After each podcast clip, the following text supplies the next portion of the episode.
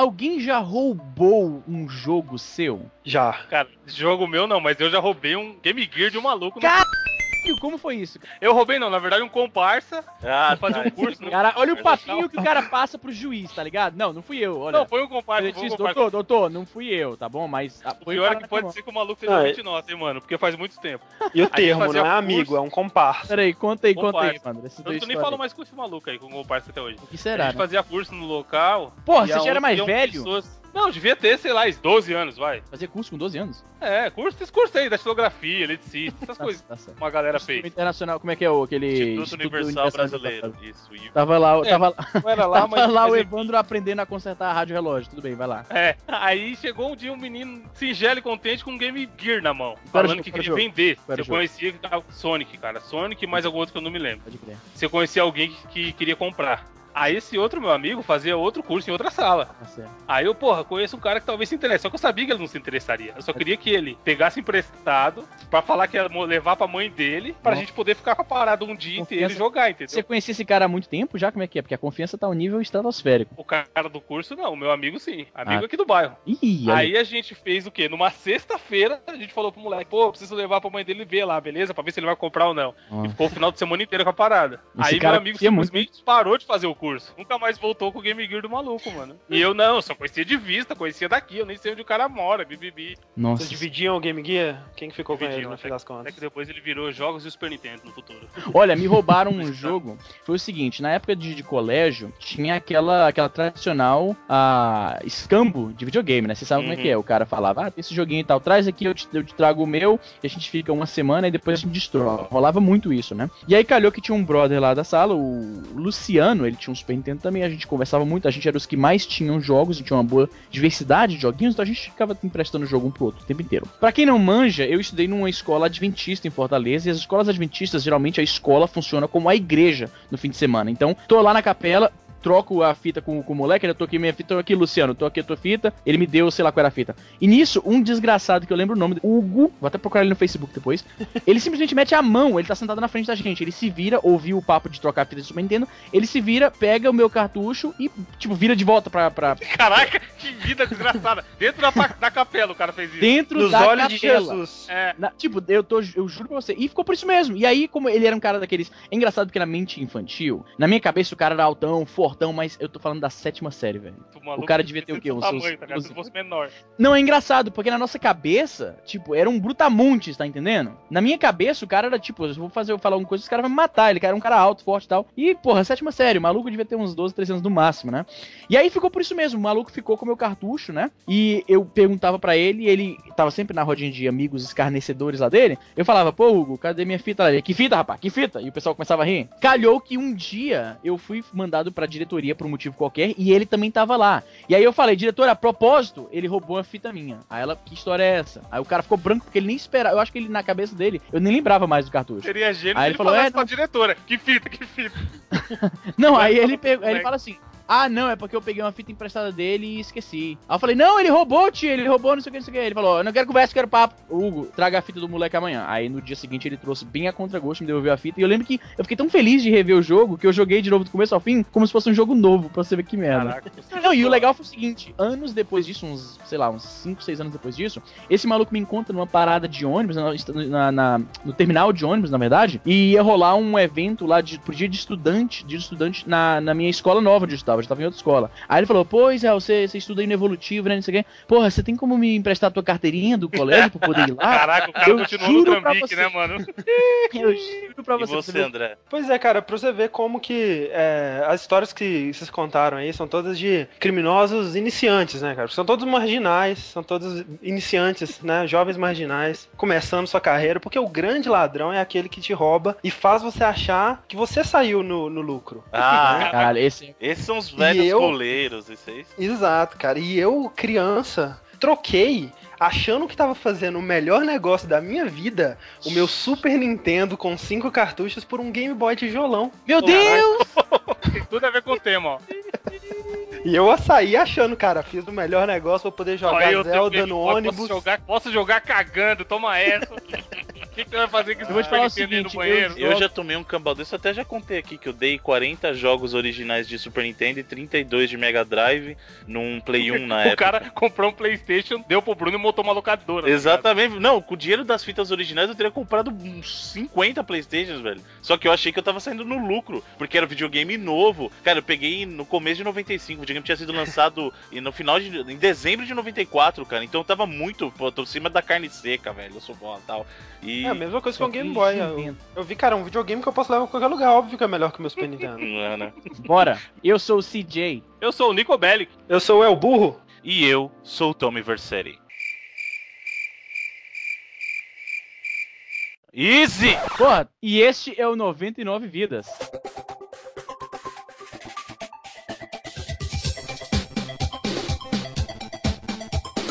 Pula, pula, pula, pula, pula, manda rede, pula, pula, pula, pula.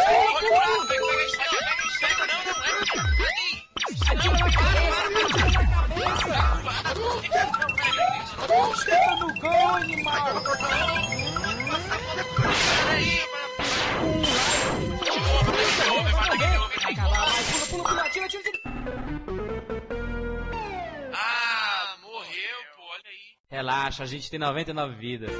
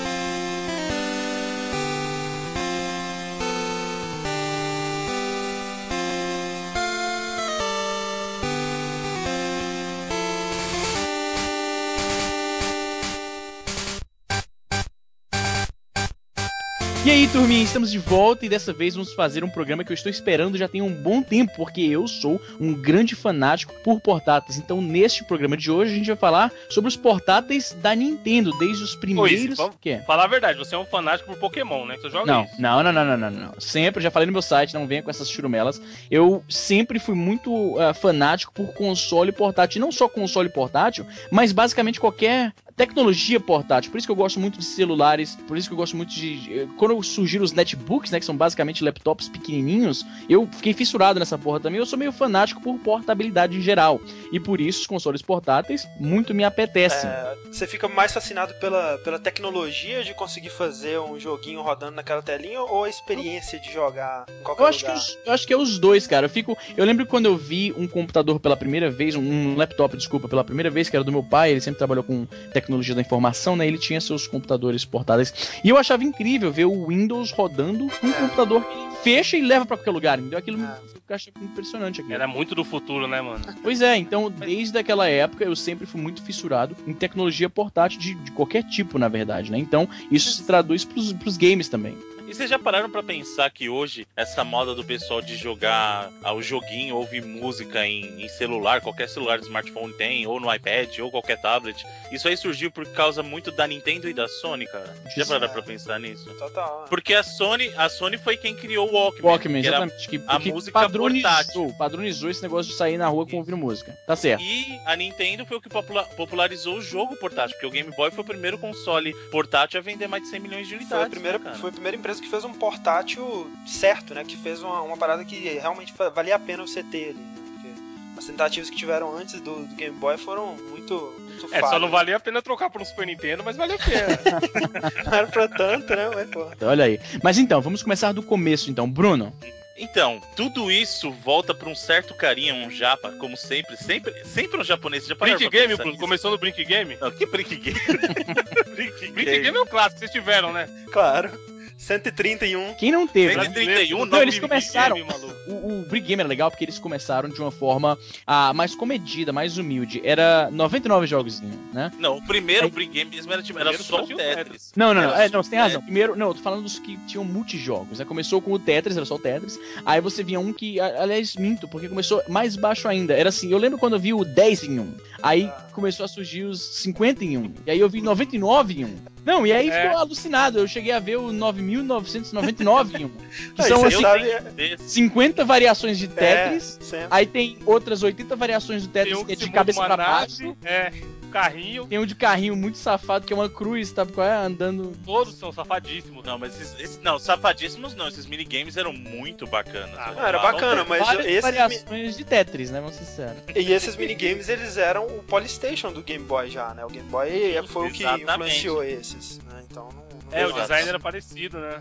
É. É, na verdade, Sim, data tal. até um pouquinho antes, porque se vocês lembrarem, antes mesmo de ter essa, essa chuva do Brick Game, a gente tinha aqueles, aqueles minigames que eram um, um único jogo, por exemplo, É. de corrida. E aí era a telinha de cristal líquido, que era o movimento do personagem, tudo tava na tela e você só acendia aquela parte da tela pra Isso. fazer o movimento. Vocês lembram disso? Tinha de corrida, tinha de futebol, tinha Aham. de navinha, tinha várias coisas. aquela. Bruno, vo- você que é nosso historiador, aquele. Não bem um minigame, mas aquela parada que tinha água dentro e tinha que jogar água lá. Pô, Aquaplay era fantástico, velho. Para com isso. Isso Você tinha veio antes as- ou depois?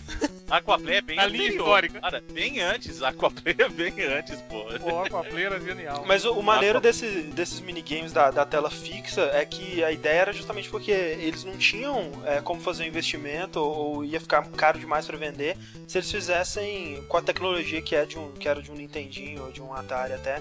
Então o que eles Claro. faziam? Eles faz- eles fizeram uma tela que não era feita de pixels, né? Era uma tela que o LCD dela era as imagens já, né? Não era feito de pixels, era um Como desenho. se fosse uma calculadora.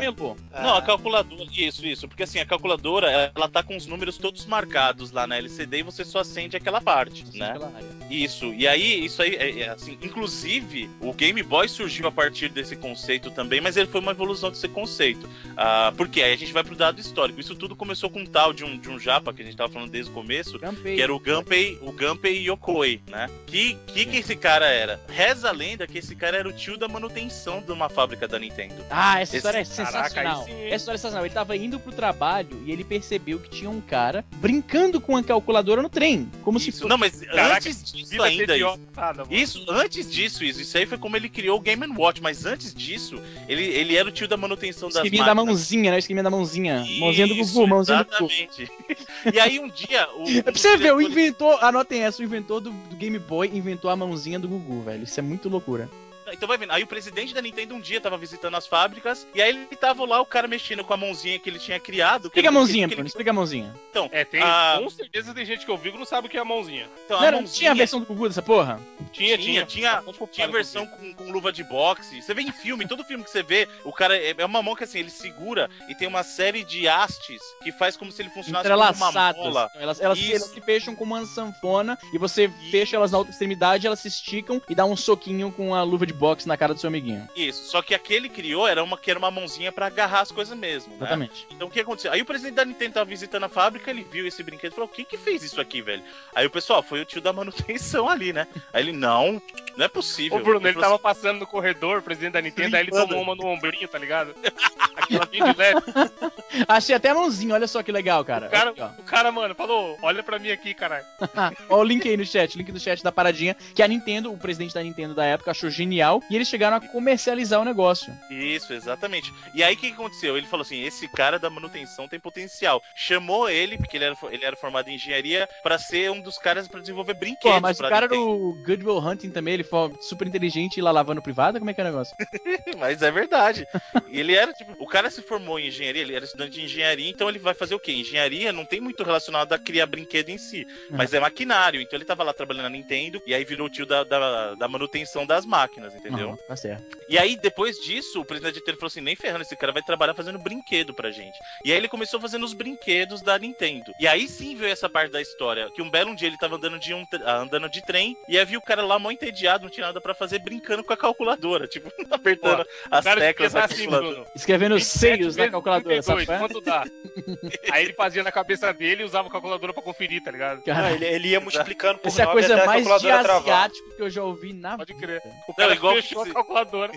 Ele escrevia seios, né? Ele colocava É, os números seios na 0, calculadora, é isso que eu tô falando. 3, 1, 5, Vocês aí é virava. idiota, né, mano?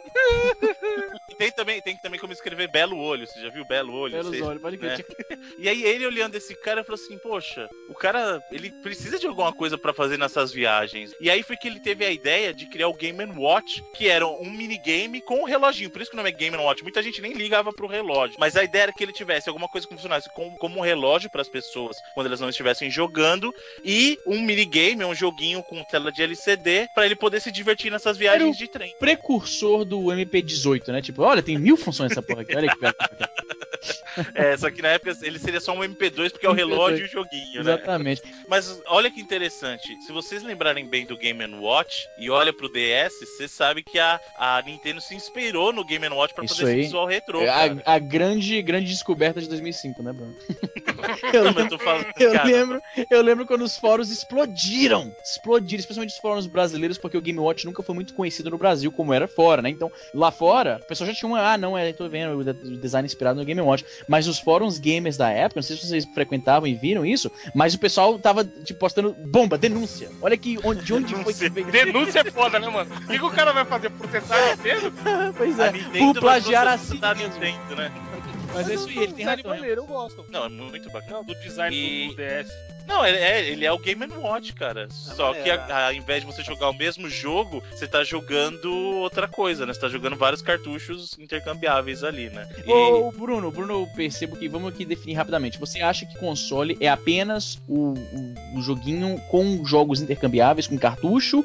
Ou o minigame cabe na, na, na distinção também de console? Você acha, eu acho Então, que seria a sua opinião. Pra mim, minigame é minigame. Se o cara tem um joguinho só isolado, ele é considerado um minigame pra mim. Certo. Para mim, pra ser um console portátil, ele precisa ter essa função de poder trocar os jogos. Tá certo. Entendeu? É porque mesmo o console, quando ele não é portátil, é, antes de, de, de existirem cartuchos, né? Você tinha consoles que eram como é, esse Game Watch, né? Que eram os que já vinham com os jogos pré-programados lá e você não tinha. É, o Como- próprio telejogo, por exemplo. você É, não podia trocar só de isso, Era você jogo você da Filco. Meu pai lá. tinha esse jogo, cara. Meu pai tinha esse E console. os milhões de clones de Pong. Você comprava um, um console pra jogar Pong. Meio que É, ficou, meio que ficou é, reconhecido como console aquele que você, né, que você tem como trocar o jogo, que é uma plataforma para vários. Então, jogos. o Gunpei Yokoi, esse japonês genial, descobriu, teve uma chance de provar sua genialidade pra ninguém menos do que o presidente da Nintendo, quando ele mostrou lá que ele tinha suas tractanas, suas engenhocas, que eles, a Nintendo achou bacana, comercializou, e aí o cara teve espaço, acabou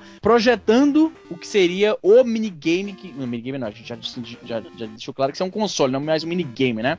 Trocou Então, cartucho qual? agora. O, é um o. Game Watch é um minigame. Sim, sim. Então ele fez o Game Watch. Fizeram vários Game Watch diferentes. Eu acho que o primeiro Game Watch, se não me engano, ele se chamava simplesmente Ball. Deixa eu ver, deixa eu ver, deixa eu ver. Não, a maioria tinha o nome do próprio jogo mesmo. Não, exemplo, tinha uns que eram uns nomes bem ridículos. Tinha um que era tênis. O outro era. Tinha um que era Ball. É, mas era, era um jogo de tênis. Você queria que chamasse o quê? Ah, um o nome mais. Pô, mundo não, sai um jogo. Pera aí, então por essa lógica, o Winning Eleven deveria se chamar futebol. É isso? Futebol. Futebol. Mas o Winning Ah. Eleven chamava World Soccer Winning Eleven. Tá, né? mas eles, eles não dão um floreio, eles não dão uma maquiada. World Soccer. O nome do jogo. Imagina que se é um jogo pro Xbox 360 hoje, pela EA, que se chama Futebol. Você jogou futebol? Você comprou futebol? Saiu bom, hoje. Mano, ninguém liga pro nome, não, Izzy.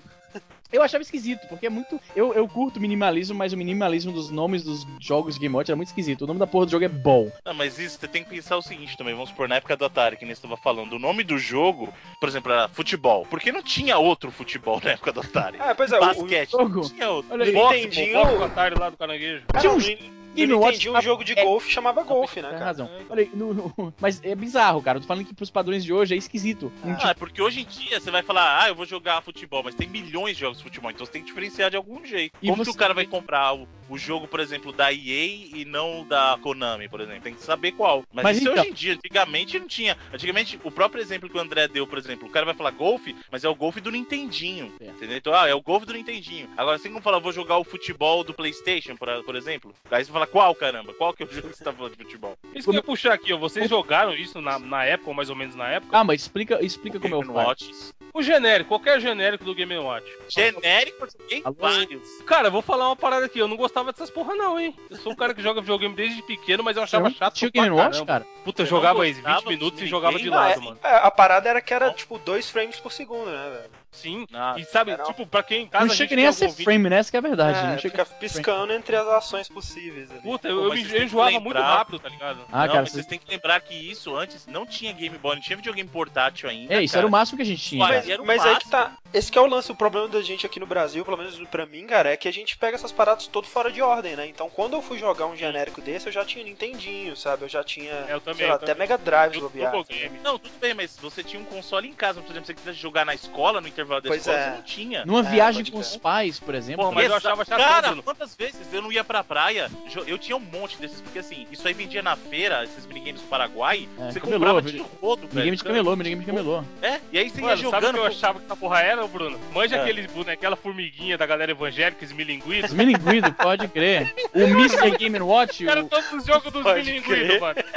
Esmilinguido salvando gente do fogo, o esmilinguido com a plaquinha na mão. o mini- porque era o, o carinha, o que, virou- que foi um dos primeiros, diria até, é, mascotes oficiais da Nintendo, vamos dizer assim. Que era o Mr. Game Watch, né? Que é o bonequinho É. do, que representa essa série. Não, e outra coisa, o Game Watch, ou os próprios videogames da Tectoy na época, os minigames da Tectoy, eram uma coisa que, assim, pra quem já tava acostumado com esses minigames, era um nível acima, porque a qualidade era muito maior. O Detector jogar um- era aquele que no- na, na gringa chama Tiger Handheld, não é isso? Aquele Isso, grandão. exatamente. Esses eram gringa era foda. Tiger. Que aí tinha Double, tinha Double Dragon, você É tinha Sonic, Mortal cara. Kombat, Street Fighter, Sonic. Cara, isso aí era o máximo. Era o máximo você jogar Caraca, fácil coisas. ideia Street Fighter de, de Game Watch, cara. Deve ser uma parada muito bonita. Mortal Kombat, tinha até Fatality no Game Watch. Caraca. Só que assim, o Scorpion era igualzinho o Sub-Zero. Aí, Era por tudo exemplo, preto, o Fatality. Era tudo Era- ninja é, preto. Tudo da mesma cor. Era todo Noob coisa Sabot. Era Isso aí, todo por era exemplo, no Saber.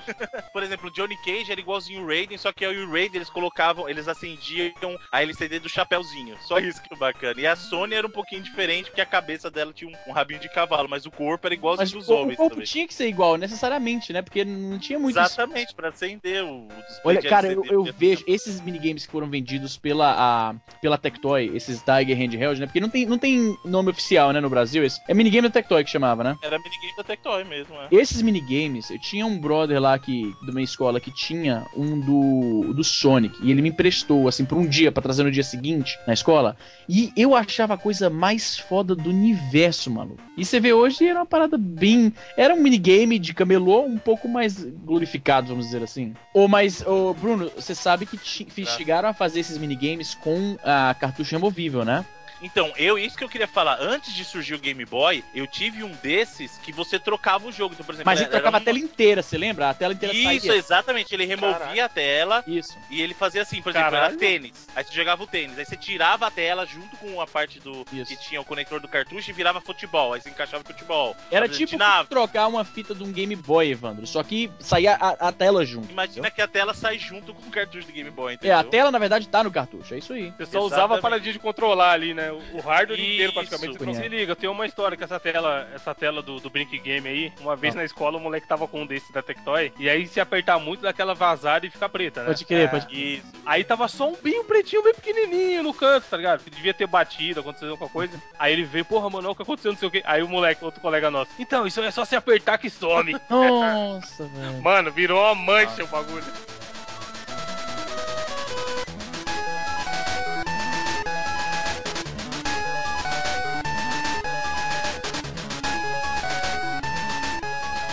Voltando pro Gunpei Yokoi, uma parada que ele. A história dele é meio trágica, né, na Nintendo, mas é uma parada que tá com a Nintendo até hoje e eu imagino que ele tenha sido um dos grandes responsáveis por isso. Foi essa filosofia de. da, da simplicidade, né? Do menos é mais e de, Hum. de trazer. é, que foi o que fez. O que foi o que levou ele até a ideia do Game Watch, né? Que é. Não temos a tecnologia, vamos fazer com o mínimo possível, fazer essa, essa tecnologia de, das, das imagens se acenderem na tela. E essa, essa filosofia que ele trouxe pro Game Boy também foi um dos motivos que fizeram com que o Game Boy fosse o primeiro console portátil que era viável de se ter, né, cara? Que era um, um console com um preço acessível e que tinha tecnologia que não era, né, de explodir cabeça. Você vê tudo bem, Game Gear saiu depois, mas não tão depois assim. E ele era muito mais avançado tecnologicamente. né? Tecnicamente superior, né? Mas- é, mas não se compara, né? Ao, ao sucesso do Game Boy. Isso, ele foi o. Ele, E aí, se você, se você trouxer. É, não, se você trouxer isso pros dias de hoje, cara, é a mesma coisa com o DS e o PSP, por exemplo. O DS é um console. Ou, ou o Wii, o Wii e os consoles, pelo menos no Exatamente. começo, no começo da geração. Exatamente, agora tá- cara. O DS pra mim sempre foi o, o- meu portátil favorito da Nintendo, justamente porque ele era, tinha um preço acessível, ele não tinha tecnologia de explodir cabeça, mas dava, né? Você conseguia o que você precisava ali. Mas, né, é- é, apesar do PSP ter uma tecnologia muito superior e ser um console né, mais bonito, sei lá, não foi o mesmo sucesso. É, o, o principal disso que o André tá falando foi justamente essa coisa de. Eles não tentavam pegar tecnologia de ponta pra fazer as coisas. Vamos fazer, a gente É. vai pegar a tecnologia que existe hoje, Que precisa, o mais acessível possível, é assim, o mais acessível possível e vamos colocar na prateleira. E Isso isso, tá virou Nintendo uma até marca. Ah, Exatamente, isso virou uma marca meio que da Nintendo, né? E tanto que o, o Gunpei ele foi um dos caras que participou do, do famoso estúdio que é, que é o RD1, né? Que é o RD1 da, da. Nintendo, que é de onde vinham as maiores ideias da Nintendo. eu- Inclusive, pouca gente sabe, mas o, o, o Shigeru Miyamoto, ele foi discípulo do Gunpei. Olha aí. Olha aí, rapaz. Cara manja. Quem comprou, quem comprou a ideia do, do Donkey Kong e falou, não, vamos pra frente, vamos fazer, brigou com a Nintendo pra fazer, foi o Gunpei. Todo mundo fala, né, o Zelda, que o do, do Miyamoto, que foi extremamente inovador, mas, pô, o Gunpei Yokoi fe- fez o primeiro jogo que você andava pra esquerda, cara. Metroid. Olha aí, que inovação. Se isso é uma inovação foda. Primeiro jogo e o jogo é bom. O mundo aberto, explorar ali e a parada era muito, muito sinistra na época, né? Metroid foi muito Exatamente. inovador. E aí, por causa dessa confiança que ele conseguiu construir com a Nintendo, foi que depois do Game Watch ele teve a ideia do que mudaria totalmente o rumo dos consoles portáteis, né? A história dos consoles portáteis aí, que foi o Game Boy. né? O Game Boy não foi o primeiro portátil, o primeiro console portátil com cartuchos intercambiáveis. Antes disso, você teve o Microvision. Ah, na, é- na mesma época ali, você, tava, você tinha vários produtos da Bandai e tal. e- Microvision, deixa eu ver esse negócio que eu não conheço. É, Microvision é uma parada. Tô vendo era aqui, tipo- não, eu já, eu já tinha, eu já tinha visto antes, eu só não tava lembrando do nome, pode crer. Era tipo isso que vocês estavam falando, praticamente trocava a- a- uma placa, né, dele. Caraca, mas é feio. Eu também É. não conhecia, não, mas Jesus, hein, mano. Parece um controle de TV dos anos 50, cara. Aquele essa é antigaço. Parada cara, de controlar, mano. O bagulho de volume, caralho.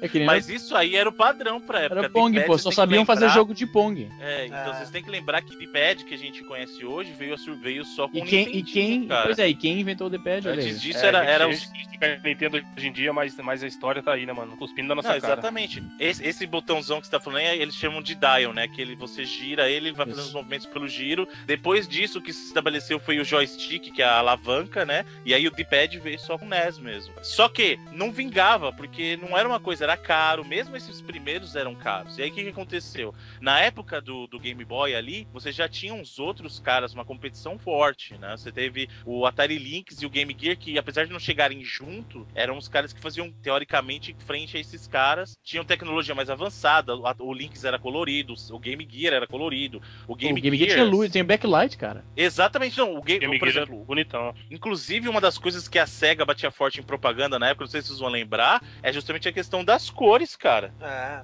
Não, o Game Gear era praticamente um Master System portátil. É, realmente, porque era pe- tão pesado, tão, tão qual aquele Master System rosa lá da Mônica. E aí, então, o Game Boy veio e basicamente conquistou todo o espaço portátil, porque a gente tinha o Lynx, como o Bruno falou, da Atari. A gente tinha pouco, a gente sabe que a Atari fez um console portátil, mas é isso aí, o Lynx era um portátil da Atari. E o Lynx, se me engano, deixa eu ver se vai ver aqui a foto vai ser a que eu tô pensando aqui mesmo.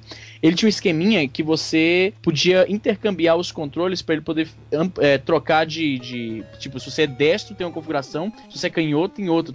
para que ele mudasse. Tipo, se você é canhoto, você pode ficar usando o D-pad na mão direita, por exemplo, entendeu? Aham. Então tinha o Lynx, tinha o Game Gear, mas o Game Boy realmente foi o que, tipo, pouca gente lembra ou talvez até conheça o Lynx, né, da Atari. E o Game Gear, você não conhece tanta gente assim que tem memórias tão tenras dele, mas o Game Boy era o, o- o principal, entendeu? E a- uma das coisas que também contribuíram muito pro sucesso do Game Boy é que ele tinha jogo bom, né, cara?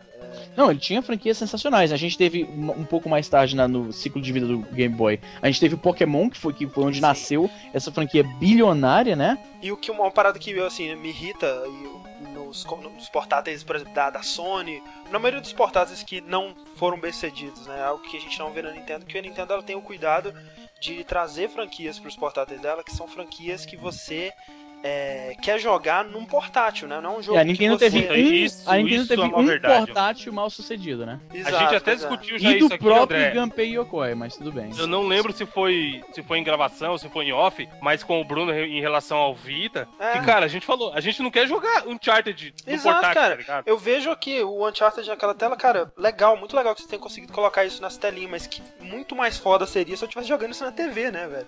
Enquanto o Pokémon Exatamente, é um e a jogo. gente já faz isso. É, Pokémon é um jogo que eu. Né, tudo bem, seria legal se eu tivesse um Pokémon Full HD, seria, mas é muito mais legal você jogar num portátilzinho ali, 5 minutos, né? São jogos curtos, Porra, e né? jogar Inclusive, o que o Easy faz aí, jogar no decorrer da vida, tá ligado? Isso, No- puxar e, puxar e dar uma banco. jogadinha rápida e sair fora. É, É, o- tanto é que o, o- qual jogo que veio é, junto com o Game Boy e que né, foi ó, um dos principais responsáveis pelo sucesso, vendeu milhões aí. Tetris. Tetris, né, velho? Tetris, qual, qual que Pô, jogo Tetris é um mais jogo simples e, e, perfeito pra você jogar de 5 em 5 minutos ali quando der, né, cara?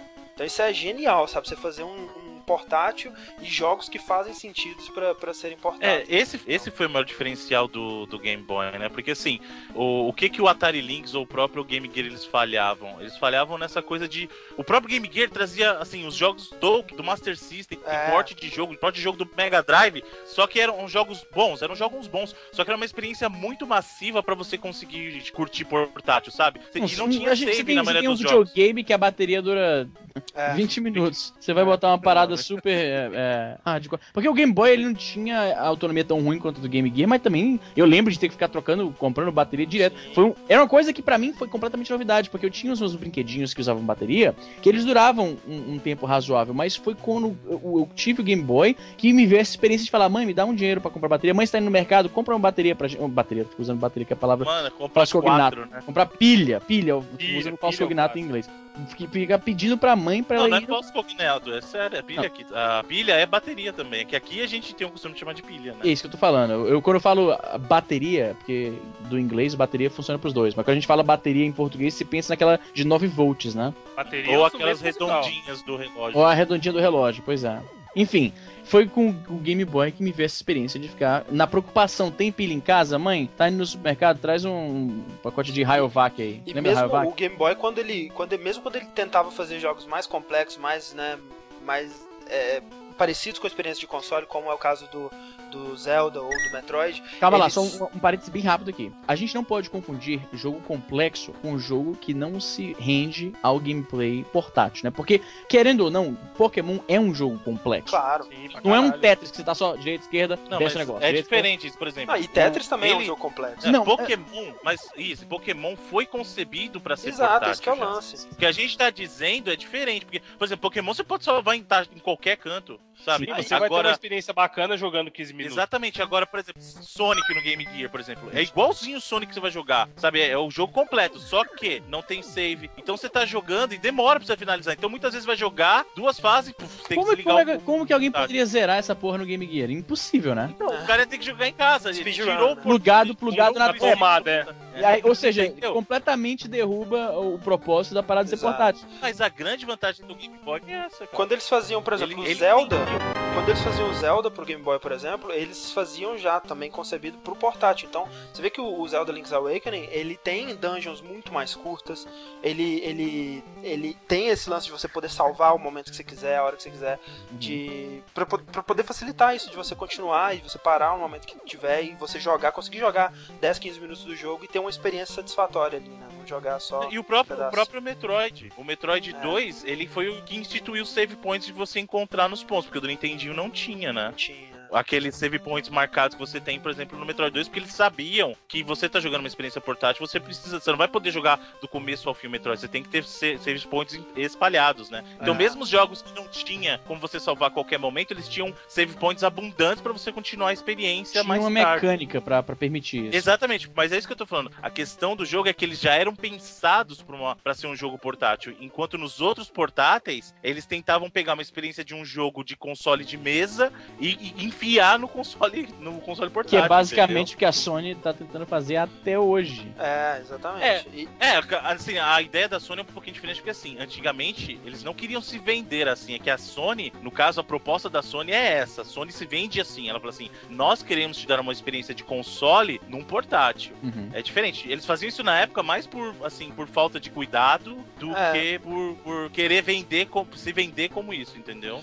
É, eu acho isso, a filosofia da Sony não faz nenhum sentido pra mim, sabe? De, de experiência do console no portátil. Porque se Não, pior que ter ela tentou isso- console, né? O pior é que ela tentou isso no PSP, não deu e falou: não, vamos Ah, botar analógico Mas, que aí- agora mas vai. peraí, isso depende. Depende do que você considera como não deu, cara. Porque foram 70 milhões de unidades. Você pode falar, alguma coisa que vendeu 70 milhões de unidades não deu? Pode não ter É, sido tá o líder. certo, tá certo. Mas vendeu 70 milhões, então assim, querendo ou não, não foi o líder do mercado, porque o DS foi, mas falar que deu errado um console que vende mais de 70 milhões de unidades, não dá pra falar que foi Não, errado. você tem razão. Ou seja, razão. existe um público pra aquilo, entendeu? Você- Agora, se isso vai, vai, vai ser uma tendência da Sony continuar assim, por exemplo, como é o caso do Vita, não se sabe, porque o Vita já não tá indo tão bem como o PSP se deu, né? Quanto, quanto Agora- aí, o, o, Cara, ô Bruno, o que a Sony tem que fazer é um patapom, tá ligado? É jogo, é o que o André falou, pra portátil mesmo. Mas é, o que a Sony tá tentando investir agora no Vita são em jogos independentes, né? Que tem mais esse espírito Isso. de um jogo mais simples, de, de algo que você pode Saiu jogar o próprio. Limbo. O Limbo É. saiu agora. Então você tem vários jogos indie saindo, que é essa experiência mais portátil. Mas assim, mesmo. que, que, o que mais genial pra um Game Boy do que o Pokémon, né, cara? Porque o Pokémon ele, ele tem essa. Ele, ele incentiva meio que a experiência social, né? De, que, Não, que era genial. também Você, É algo você que só força- poderia ser- ter sido feito no Game Boy, né? Ele meio que forçava você a evangelizar os seus amiguinhos a comprar a parada, porque você não podia nem pegar todos os bichinhos, né? Que é a filosofia do jogo, se você não tem alguém que troque o negócio com você. Agora, vocês já pararam pra pensar numa coisa? Hum. O, game, o Game Boy, ele, em hardware, em termos de hardware, ele não era, por exemplo, o Nintendinho. Não, não era. Nem certo? perto. Ele não era o Nintendinho. Só que muitos jogos nele, apesar da limitação de cores, que muita gente vai discutir quantas cores tem, o Game Boy tem uma cor só. É um ver, é é verde e preto. Não, não, É, não, né? o verde. essa, Jurandir. Depende o verde- do, seu- do grau de, de contraste que você coloca no negócio. Não, então, peraí, o verde é o tom da tela, ele não conta como Não, cor, você tem certo? razão. Então, Não, o cor o do jogo, tem porra. A cor do jogo. Então, é isso que eu tô falando. Tem uma cor só, mas o que varia são tons, são tons de cinza. São quatro tons de cinza que você tem pra construir as imagens. Então você tem um tom mais claro, e aí dele você vai ficando até o tom mais escuro que parece um preto. Queria parabenizar Vocês vocês porque ninguém fez a piada dos 50 tons de cinza. Eu- Aí eu- agora você vem e estraga o nosso, nossa invicto, e, nosso, nosso status invicto. e aí É, o que acontece? Você percebia que muitos jogos, até pelo tamanho da tela, pareciam muito mais bonitos É. num Game Boy do que no Nintendinho. O Mega Man, por exemplo, do Game Boy, se você olhar, o Mario do Game Boy é mais Não, bonito. o Metroid, o Metroid, a Samus O do, do Metroid Metroid 2, 2, né? É mil vezes mais. O, não, o Metroid 2, você olha, eles não mudaram quase nada pra fazer o Super Metroid, a- o design da ação. É, inclusive a história é maneira que a, aquela armadura da, da Samus, né, que tem as bolas na, na ombreira lá, várias suítes, ela só é diferente da, da Power Suite porque não tinha como mudar a cor da armadura como era no Metroid 1, né? Então, ah, Isso agora que a é gente criatividade, não né? pode... É, Aí, isso, isso é Nintendo, né, mano? pois é. Como que os caras faziam você enxergar? por exemplo, Cara, eu achei. O jogo que mais me impressionou no, no Game Boy foi quando eu joguei Donkey Kong Land, cara. Que pra mim eu tava quase vendo o jogo do Super NES ali, cara. Caralho, eu não, Vamos jogando. ver aqui, vamos ver aqui. Não, ó. mas é. Mas o Donkey Kong Land, ele já é... Quase nada. O, o Donkey Kong Land já é Game Boy Color, né? Não, não, Não? Os primeiros Donkey Kong Lands são do Game Boy Tô original. vendo aqui, tô vendo É aqui. mesmo? Verde, É, verde tanto- cinza mesmo. É verdade. E o Jurandir, finalmente, que pena o Jurandir tá aqui, porque o, o- a, a- zoada que ele dá no Nintendinho de ter duas cores agora seria realmente verdade. É tipo assim, né? É bem deprimente você ver esses screenshots, mas, pô, naquela telinha ali era impressionante, né? E a gente tava acostumado com, me- com, com o tipo, o, o step up disso não era essas coisas todas, entendeu? Então, tipo, é uma coisa você tá jogando Game Boy, e aí, lá por 95 por aí, você já tem um exemplo de um jogo em 3D no PlayStation, por exemplo. né? Mas quando saiu esse negócio, só tinha o Nintendinho É, você não ou tinha Game um Boy. parâmetro de comprar. Não tinha um parâmetro, você não comparação melhor, né? esperava que um jogo fosse muito mais do que isso, né? Exato. Você esperava só um pouco mais de cores, entendeu? Eu acho que, por exemplo, no caso do Donkey Kong Land também tem a vantagem de que quando o jogo que eles estavam portando, né, que era um jogo do Super Nintendo, é, já tinha meio que a vantagem da tecnologia, das pessoas estarem mais habituadas àquela tecnologia, né, de criar o- música desse, desse tipo é. e eles foram É verdade. eles souberam usar melhor o hardware ali. Uhum. E outra, na parte gráfica, a telinha ajudava também, porque, querendo ou não, se pegar uma imagem. É o que a gente vê hoje em dia, se você pegar o mesmo jogo que jogava na tela de 14 polegadas e botar numa tela de 29, por exemplo, você percebe que não é tão bonito quanto, porque aquela concentrada te ilude um pouco. Porque Uhum. os, É. pixels, os pixels ali são mais, mais concentradinhos, então dá aquela ilusão que a imagem tá mais bonita, tá mais coesa, É. né? Sabe quando foi que eu passei por isso? Eu comprei recentemente o 3D, 3DS XL, É. né? Que é a versão maior. E aí eu fui colocar um jogo de Tamo DS junto. nessa porra. Fica- parece que eu tô jogando sem óculos, tão borrado que fica. Estica, né? É uma- sério. Uma parada legal do Game Boy também é que muita gente já deve ter esquecido ou não se lembra que muitos personagens que hoje a gente tem como clássicos da Nintendo surgiram no Game Boy, né? por exemplo, o Kirby, por exemplo, o Wario, né? Caralho, Kirby, pode O. Wario É verdade. O E o Wario? É, o Wario ele era o vilão do, do Super Mario Land 2, né? E o Não, Kirby e ele, os, joguinhos, jogo os Boy. joguinhos do Wario eram bacanas, cara, no, no Game Boy. É que primeiro, primeiro foi o que o André falou. Ele era, ele era vilão em um, né? Ele era antagonista Isso. no Mario Land 2. E aí depois ele ganhou o jogo dele. Ele ganhou o Wario Land, cara. Sim, Foda é. que o Wario agora ele tá relegado a joguinhos de festa, né? Ele Pô, tá mas são religado bons, ao mano. Wii DS lá, o. WarioWare. Puta merda, exatamente. O WarioWare do DS eu joguei até morrer. Tem o WarioWare no DS? Eu não sabia disso. Tem. É, ele teve um Wario Land do Wii também, né? Aquele Shake lá que é maneirinho. Mas isso não tem cara de joguinho de festa. E aí, Mas e é, aí depois. segundos. E aí a gente pensa no seguinte: o Game Boy surgiu já no final dos anos 80, em 89. Já tinha inclusive surgido os consoles, o Mega Drive. Ele concorreu, concorreu entre aspas, ah, pelo dinheiro das pessoas, né? E aí eles precisavam atualizar, porque assim, quem teve o tijolão sabe que ele comia pilha também. Não comia tanta É. pilha quanto, quanto o Game Gear, por Nada exemplo, comia tanta pilha quanto o Game Gear. Você podia botar. mas quatro pilhas. bota, bota, pluga. A usina a- tal Não, não dava conta, você mano. pluga a armadura do Iron Man em, em baterias AA e ele não vai usar tanta bateria AA quanto o Game Gear. Quanto o. Game Gear, né? Não, Só é que ele incrível, consumia é quatro. Ele consumia quatro, ba- quatro baterias, né? Quatro pilhas AA. E Quem aí tem a Game Boy? Quem fez. tem Game Boy aí? Até hoje. Eu tenho. Eu tenho tem? até hoje. Eu tenho dois. Eu tenho dois tijolões. Na verdade, tem todos os consoles da Nintendo, né? Mas eu tenho um dois pocket, tijolões. tem um po- Inclusive, vou ligar aqui agora rapidamente, como a gente tem a tradição de fazer essa preservação do sentimento de, de carinho pelos consoles antigos. Se liga nisso aí. Vai descendo o nome da Nintendo. Olha lá. Lembra, disso? Lembra disso? Muito bom. É. E, e aí eles tiveram que refazer uma remodelagem, né? E fizeram o Game Boy Pocket, que é uma versão Que eu menor tenho aqui também. tijolão e tem duas pilhas só. Ele precisa de duas pilhas. E inicia Ou seja- aí também a tradição da Nintendo de lançar versões infinitas dos 300 seus versões. consoles. né? Mas Eu vou até- vou pocket, até-. Vou até, é, é, como é que se diz? Dar um adendo aqui. A Nintendo tem realmente esse. a- o pessoal culpa muito a Apple. Ele lança o produto, aí pouco tempo depois lança um produto Ah, não, que era o que é ele deveria.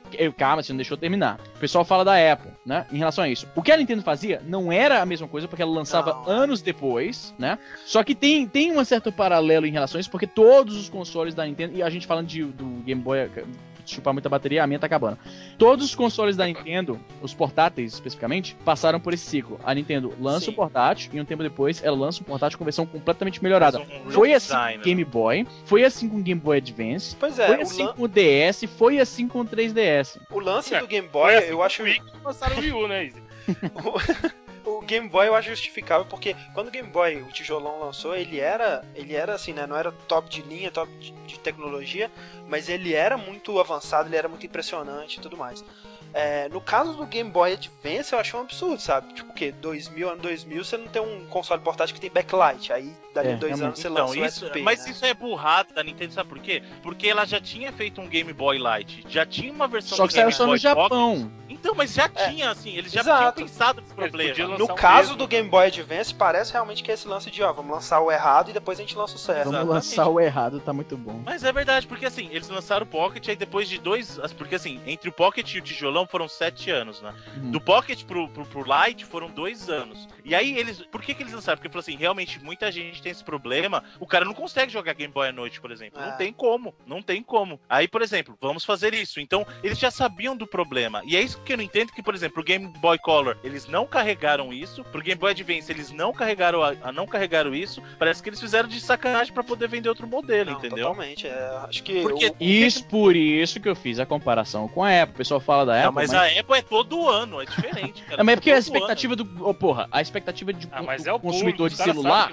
é diferente É. da expectativa do, de um console, que é se a, se a, a, a Sony sai com o PS4, e aí, ou então melhor ainda, a Sony sai com o PS Vita, aí um ano depois sai o PS Vita 2, é, é diferente, né? Tem uma, existe uma, uma escalonagem de tempo que é diferente, mas é o mesmo princípio de lançar um produto, eles têm na cabeça já a, a, a percepção de que existe um pequeno problema com aquele produto, mas eles lançam assim, eles vão comprar mesmo? Vamos esperar um pouquinho e aí a gente lança o de verdade. Porque, cara, a diferença do GBA pro GBA SP é Não, absurda. é E eu digo mais pra você, na minha concepção, o GBA SP, de questão de impacto, foi o melhor portal, assim, contando a livraria de jogos exclusivas pra eles, o GBA SP pra mim é o melhor portátil que já existiu. E eu acho o mais Eu vou bonito, dizer- cara. Eu, eu Eu, vou acho dizer que pra é, eu você o tive ele, cara, um prateado lindo. Como é que é o, o Bruno que Eu você falou? vou- Eu vou dizer o seguinte, eu concordo com você. Pra mim, o Game Boy Advance é o melhor portátil da O Nintendo. Advance? É melhor. Não, o Advance e o SP. Tudo Ah, faz a sim. remodelagem do Advance. Ah, sim. Eu vou contar, eu vou contar o, assim, porque o SP é um modelo do Advance. Eu tô contando o Advance como geral. Não, então, mas por vamos ser causa dos específicos. jogos. Mas, mas aí você pode estar jogando no balaio o GBA micro e o GBA original, né? Vamos ser específicos. Ah, Tá, o SP é muito melhor por causa do backlight, mas os controles do Advance original são muito melhores que o do SP. Porque ele Os espalha um pouco mais na sua mão, né? Eu sei, o, Exato. o GBA Não, e outra SP coisa, a sensibilidade, o D-pad dele, do, por exemplo, do SP, ele é muito raso. Do Advance Eu original ele sei. era E o RL não era também é um pouquinho apertado. Eu sei, ele é pequenininho. Isso. Você, você aperta ele com a dobra do dedo, que na época foi um pouco esquisito.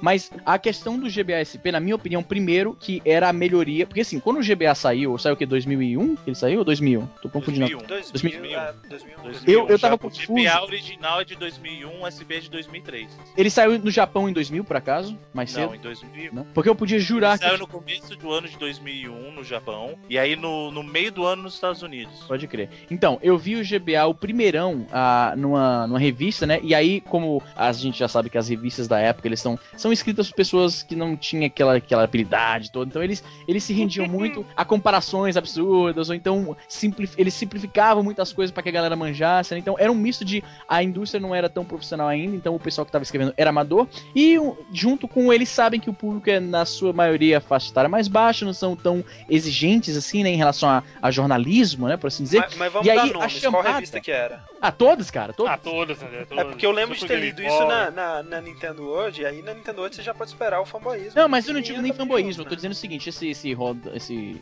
esse rolo todo foi pra explicar o seguinte.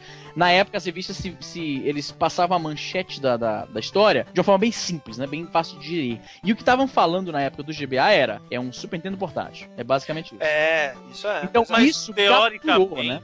Não, mas teoricamente ele é. Não, não tô É. falando que não é, não tô falando que não é. Eu tô falando só que é uma peculiaridade da época. A Pra, galera pra, dá uma pra exagerada, é. simplificar, pra simplificar a, a notícia, o que, que eles falavam? GBA vai ser um Super Nintendo portátil. Pra um cara que era que venerava o Super Nintendo, isso capturou minha atenção e de imediato, né? Então eu já fiquei fissurado na, na- na novidade, né? esperando as notícias. Quando eu finalmente vi um GBA na minha frente, acho que foi em 2002, te digo até onde eu tava. Eu tava no shopping num torneio de Magic, como se essa história não pudesse ficar mais Já tava. Tava no shopping, num torneio de Magic, chega um maluco e tava jogando o GBA, que era aquela cor roxa que eu não entendi também por que que eles lançaram. Era pra combinar com o GameCube, né? O? Game, GameCube? Ah, pode crer, nem tinha pensado nisso. Então, aí ele- o moleque aparece, eu lembro até qual era o jogo que ele tava jogando. Ele tava jogando um jogo de Harry Potter. E aí eu tô lá, porra, deixa eu ver rapidinho como é que é e tal. Estão falando que parece um Super Nintendo, deixa eu ver, por favor. E eu lembro, cara, nitidamente, de no, no shopping, perfeitamente iluminado, eu virando o negócio assim, na mão pra tentar achar um ângulo bom de conseguir ver tudo. De enxergar, né? Nossa, velho, horrível. Então, assim, foi uma, uma quebra de, de expectativa. Eu falei, porra, os caras estavam falando que era ser um Super Nintendo portátil, cara. Aí, primeiro que não é essa portabilidade toda, porque o negócio é meio grande. E segundo que você não vê o que tá acontecendo, então o que, que adianta ser um jogo foda, né? Olha E que aí- você pegou do seu amigo, pôs na mão, você achou meio grande. Olha aí, olha olha a maldade. Então, aconteceu que quando lançaram o SP, falaram, olha, primeiro de tudo é um portátil mesmo, porque é um videogame portátil dobrável, que foi o primeiro que eu lembro, ah, não, o- falando merda, o, o Game Watch já tinha os dobráveis, mas no, no- contemporaneamente é a opção dobra e coloca no bolso, ele era bem pequeno mesmo, né? Tinha o backlight que foi assim, nossa, finalmente era o que tava faltando. E tinha a livraria de jogos do GBA, que foi uma das, uma das na minha opinião, uma das melhores livrarias de jogo da Nintendo, cara. Não, Game Boy Advance foi o portátil que eu mais joguei na. Eu joguei mais que o Game Boy original, eu joguei mais que o Color. Eu, eu Game Boy Advance foi o que eu mais joguei na minha vida, porque é, na, nessa época eu tava fazendo faculdade e tava trabalhando. Então eu passava muito tempo indo de um lugar pro outro, da, da faculdade pro trabalho, do trabalho pra casa, de casa pra faculdade no ônibus. Então foi a época que eu mais tinha, assim, tempo pra jogar. E eu joguei muito jogo. Por- até porque, assim, o bom do Game Boy Advance é que ele tinha a retrocompatibilidade pra jogos do Game Boy antigo e do Color, né? Então, por exemplo, eu joguei muito Pokémon Gold nele, cara. Muito, muito Pokémon Gold. Joguei muito jogo de Game Boy clássico nele e pegava os novos, os novos, cara. Tanto que, pra mim, o Game Boy Advance tem um dos melhores RPGs portáteis, que é Golden Sun, cara. é uma ideia Sun. Fantástica. que- Claro. Cara, Golden Que Sun Mas esse aí, o SP, eu- pro resto Luiz, da o SP vida. também tinha uma coisa que você não falou, a bateria. Ah, é verdade, bateria É verdade, era Esse recarregável. sensacional, mano. Era É. a primeira vez que a Nintendo Pois vinha é. com bateria interna recarregável. Não, cara, isso foi. Puta que pariu. Isso é pra criançada não tem mais que ficar pedindo dinheiro pra ir comprar pilha, velho. Exatamente, Você cara. E a o problema, da cama e acabou. todo mundo conhece alguém que teve esse problema do Game Boy Advance, o primeiro modelo. Sempre perdia a tampinha de trás. Você teve um amigo que Qualquer aparelho que use pilha tem a tampinha. ó. Ah, que é, tem essas tampinhas fuleiras aí, sempre acontece isso. Exatamente, velho. Tanto que o meu Game Boy Advance original eu tive que comprar um outro kit que vinha uma, uma, bate- uma tampa das pilhas só porque eu tinha perdido a minha, cara. Porque era muito fácil de perder, muito fácil. Não, mas você falou o negócio, o GBSP realmente ele foi uma remodelação. Eu tava. Pô, eu- mano, tô com Não, saudade do que eu tô- eu quebrei, eu tive o GBSP que minha, no- minha ex-noiva, né, quando eu morava no Brasil, ela me deu de presente justamente por ventura da viagem pro Canadá, né? São sei lá quantas horas de viagem, já esqueci, umas 19 horas de viagem. Ela falou: "O que, que você quer de ganhar de aniversário? Porque eu vim em novembro, meu aniversário é no começo de novembro. Aí eu falei, pô, tem esse GBSP aí, é como se fosse um Super Nintendo no seu bolso e tal. Ela foi conhecer um cara que tinha e comprou dele. Ela me deu ah, o GBSP com Super Mario World, velho. Agora você pensa, o cara já é fissurado em portabilidade. E eu sou fissurado desde moleque pela porra do jogo Super Mario World. A mina me dá um GBASP com a porra do jogo, velho. Você imagina a minha reação. E aí você chega no Canadá uma semana depois na Cabeba. Puta, que ingratidão, né? Que Ah. Só pra não pensem que eu sou um filho da puta. A mina me chifrou e ela que me largou, hein? Quero deixar claro. Mas aí explodiu cabeça, velho. Foi uma coisa foda. Você saiu no lucro ainda. Se- Sai no você lucro, saiu- Advance, Saiu com chifre com o Game Boy SP, maluco. Tá no lucro. Tem muita gente que leva o chifre e não leva nada, mas É mesmo, né? Leva o chifre de graça. Peguei o chifre. Não, mas aí teve história trágica porque eu quebrei o a, do É um console animal depois, mesmo, depois de né? alguns meses. Eu tava no- com meu pai em- saindo aí pra sei lá pra onde e eu coloquei um copo de Sprite do McDonald's no, no Olha porta-copo. que animal, Caraca. velho. Olha que animal, velho. Animalismo completo. Coloquei o copo Melhor porque eu tava, eu tava pensando que você tinha quebrado de raiva quando ela te. Não, não, não. É, ela, que- ela me chifrou eu falei, tô jogando aqui pro Super Mario de boa, tá, tá, tá, tá no lucro. Tá ali, tá valendo. tô no lucro. E pior que eu vou falar pra você que foi filho da putista, mas na época eu pensei isso mesmo. Terminou, eu levei chifre, mas jogando Super Nintendo aqui. Pelo menos eu tenho o Game Boy. Pelo menos eu tô com Game Boy. Não, Pelo mas. menos eu tenho meu Mario. Pois é. O que, que rola? Eu coloquei um copo de Sprite no porta-copos e fui sair com meu. Olha a burrice, cara. Eu tô saindo na rua com um videogame que cabe no meu bolso. Eu vou, por algum motivo imbecil, deixar ele no carro. Não sei como a parada do copo ele vazou e eu volto pro carro. O, o porta-copos virou uma lagoa de Sprite com o- a porra do GBA dentro. Puta, que Nossa. zica. Eu fui tentar animal ligar o negócio só de, pra abrir aquela, aquela dobra né, da tela. Ela tava grudando, sabe qual é? Que tá tudo engomado. Mas é que foi seu erro. Você quis ligar logo depois. Isso, isso é, isso é juvenil. Você tem que abrir o aparelho. Quando, Sim, quando acontece tirar a isso? bateria. Você não liga. É, você Não liga tira logo a bateria. Só que na, aquela Abre. ah, mas ó, a bateria não, não ia funcionar, sabe? Porque a bateria tava completamente imersa na água, acho que já tinha dado, já tinha dado curto-circuito. Tem essa história de você tirar a bateria, botar no no ah, no, No no arroz, arroz e tal. Isso, pra- isso é. vezes funciona, às vezes não, mas naquela situação acho que não dava porque tava a parada tava imersa, já fazia um tempão, cara. Eu deixei por horas lá, acho que não rolava mais não, hein. Mas então, é, morreu o meu GBA, né? E aí eu fiquei meio por fora, porque o GBA, qual foi o ciclo de vida do GBA? Foi de 2001, 2001, 2005, que né? foi o primeiro Até 2005 modelo. aí, Aí até. 2005. Né, que, não, 2005 foi quando saiu o Game Boy Micro. Aí. Que durou o quê? micro, né? Três e, meses e aí acabou. e aí veio o DS. Feio né? pra caralho. DS, o primeiro DS também, primeiro eu tô design. com o do- DS É, aqui o primeiro é DS é um uma sacanagem. É muito Vocês estavam falando aí, vocês estão falando que o Game Boy Advance é o portátil favorito da Nintendo pra vocês, o DS é o meu, cara. Foi o que eu mais joguei e o que eu O mais GBA gostei de SP. Não, te falar que eu joguei mais DS do que o GBA SP, até porque o meu DS durou mais do que o meu GBA SP, né? É, Mas, assim. Como o impacto, né, tá aqui. Tem aqui um Super Nintendo, o que cabe no seu bolso, É. que você dobra ele. Tem o seu Super Mario World aqui que você tanto ama. Com a backlight você vai poder jogar no escuro. Com bateria recarregável, você não vai gastar sua mesada toda em pilha. Aquilo pra mim, assim, foi um impacto maior, eu acho, do que o DS. E olha que curiosidade. A minha ex tinha me dado o GBA SP e a minha namorada atual, que hoje é esposa, me deu o DS. Olha aí. Aí, tá vendo? Continue nesse, nesse ritmo de vezes. Pode crer. Agora, eu quero entender o porquê que vocês estão negle... assim, vocês estão pagando de Nintendo e estão esquecendo um pedacinho da história aí. Porque vocês pularam direto do Pocket pro Advance. Primeiro que vocês cortaram o papo do Color, né? Não, primeiro que ninguém falou do sensacional Virtual Boy. Exa então, Querendo aí eu não, é um falando, portátil. Por isso que vocês estão pagando de Nintendo e esquecendo. Eu quero saber por que que vocês estão esquecendo de propósito do Virtual Boy aqui, amigão. Virtual Boy. Olha aí o, Gun o Gunpei Yokoi mostrando que, por mais que você mande bem, a vida é que nem Tetris. Os seus A acertos. ideia foi boa. Olha, olha aí. A vida é que nem Tetris. Os seus acertos desaparecem e suas merdas se acumulam. Gunpei Yokoi nos deu o Game Watch, nos deu o Game Boy. E aí ele tava naquela empolgação. Olha aí, ó, tem ideia massa aí. Jogo em 3D. Vamos lá, bota aí, bota fazer, bota fazer, bota fazer. E aí deu a merda que deu. Imagina ele chegando, Easy, apresentando a ideia pra alguém, aí ele fala, o cara, puta que merda, mas já que esse maluco aí, vamos, vamos deixar. Não, é que nem não, aquele. não, Olha, mas não é assim. é- A discussão foi assim: foi, foi o Gunpei que falou, o cara que criou o Game Watch, o Game Boy, Ah. o cara é gênio. Vai É, dar então. certo. Cara, Todo mas, mundo vai sério. querer assistir gráfico vetorial em 3D, em 3D Não, vermelho assistir- e preto. Assistir gráfico vetorial em 3D é uma coisa, velho. Carregar aquele trambolho na sua cara, velho. Como que alguém aprovou aquilo, cara? Como Não, pode? sabe o que é pior? Aquilo, aquilo não era um portátil de jeito nenhum. Porque assim, você tinha que jogar numa mesa. Portátil Só que a é, Nintendo. Não, então, a Nintendo tinha planejado um suporte tipo, pra você colocar no É. ombro. Aham. Olha que ridículo o bagulho. O cara, Pra você poder.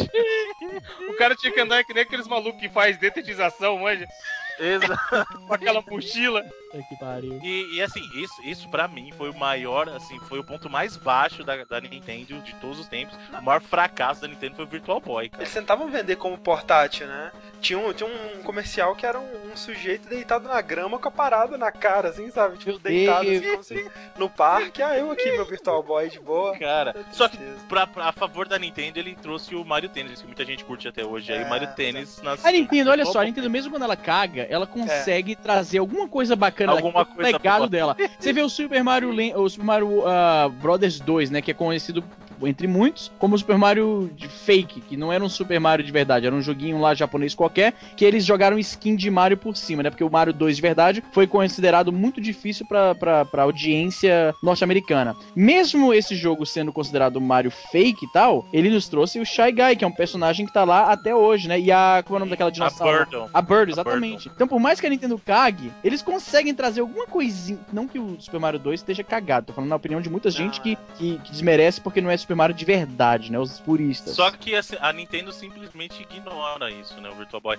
Agora, o Easy, quer saber o mais triste também que você falou do, do Gunpei, que ele fez. Ele ainda, antes de sair da Nintendo, foi ele que planejou o Color, então ele fez uma coisa positiva. Só que ele saiu da Nintendo pra fazer, sabe o quê? O que? Eu esqueci agora. Aquele Game.com foi isso? WonderSwan. WonderSwan, pode crer, pode crer.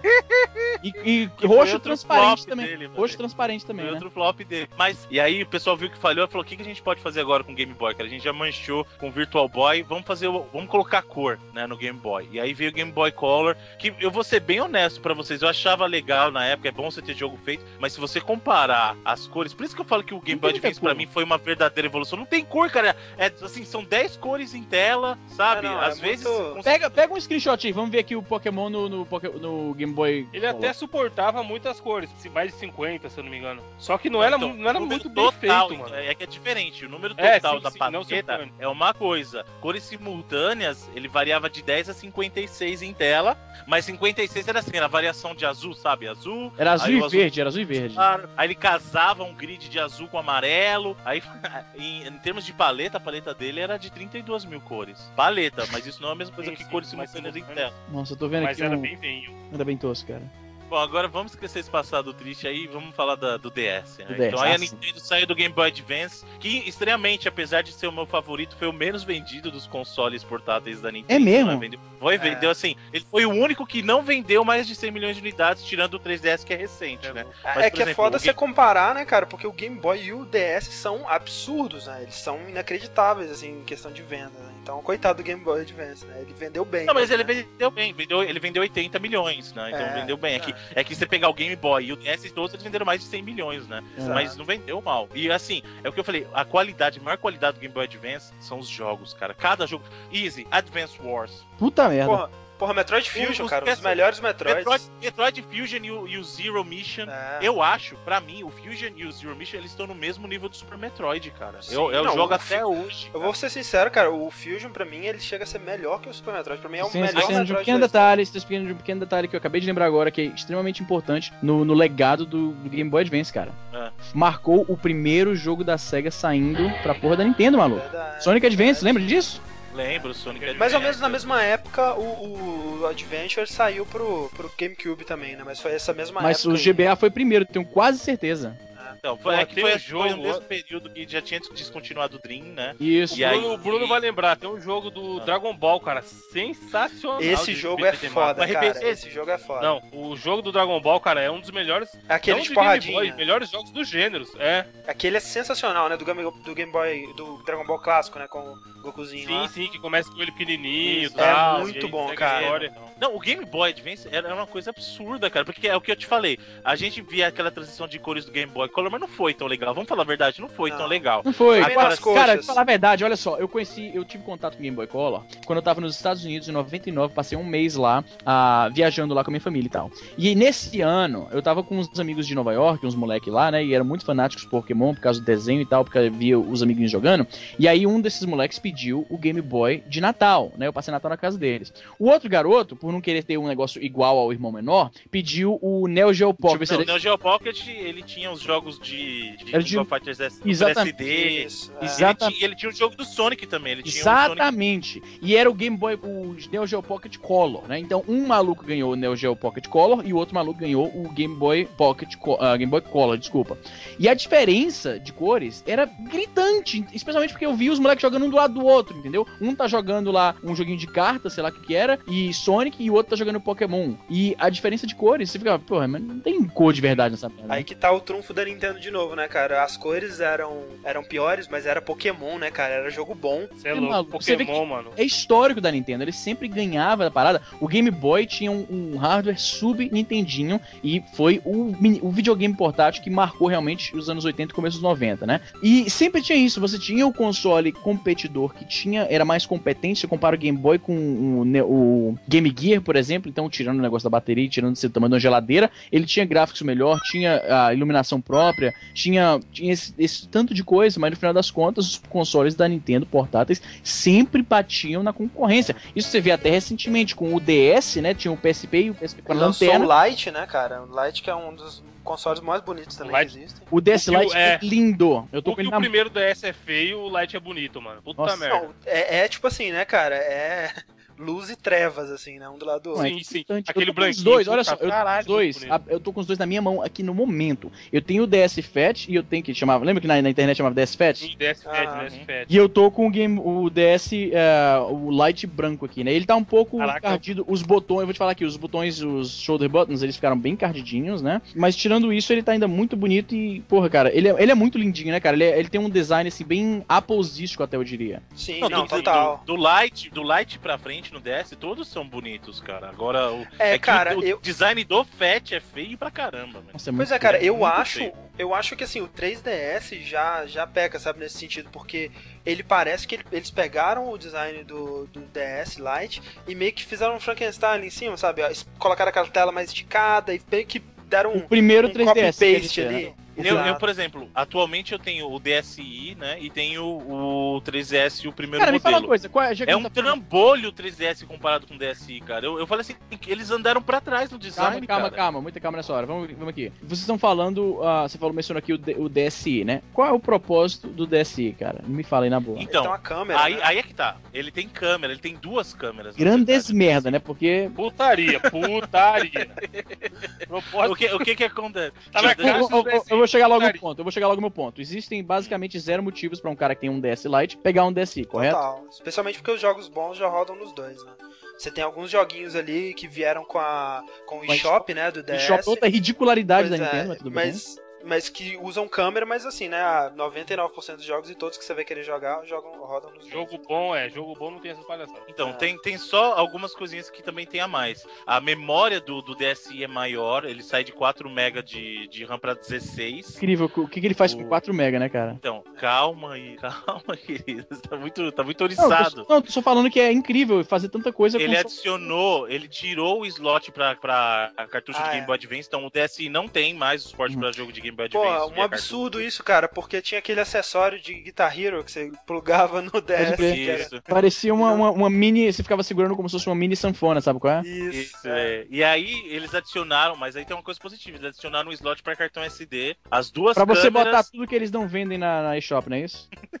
e também o tempo de bateria aumentou bastante, cara. Porque assim, o tempo de bateria do Ah, mas, Lite. Bruno, foi o que o Easy falou, não é o suficiente pro cara querer comprar.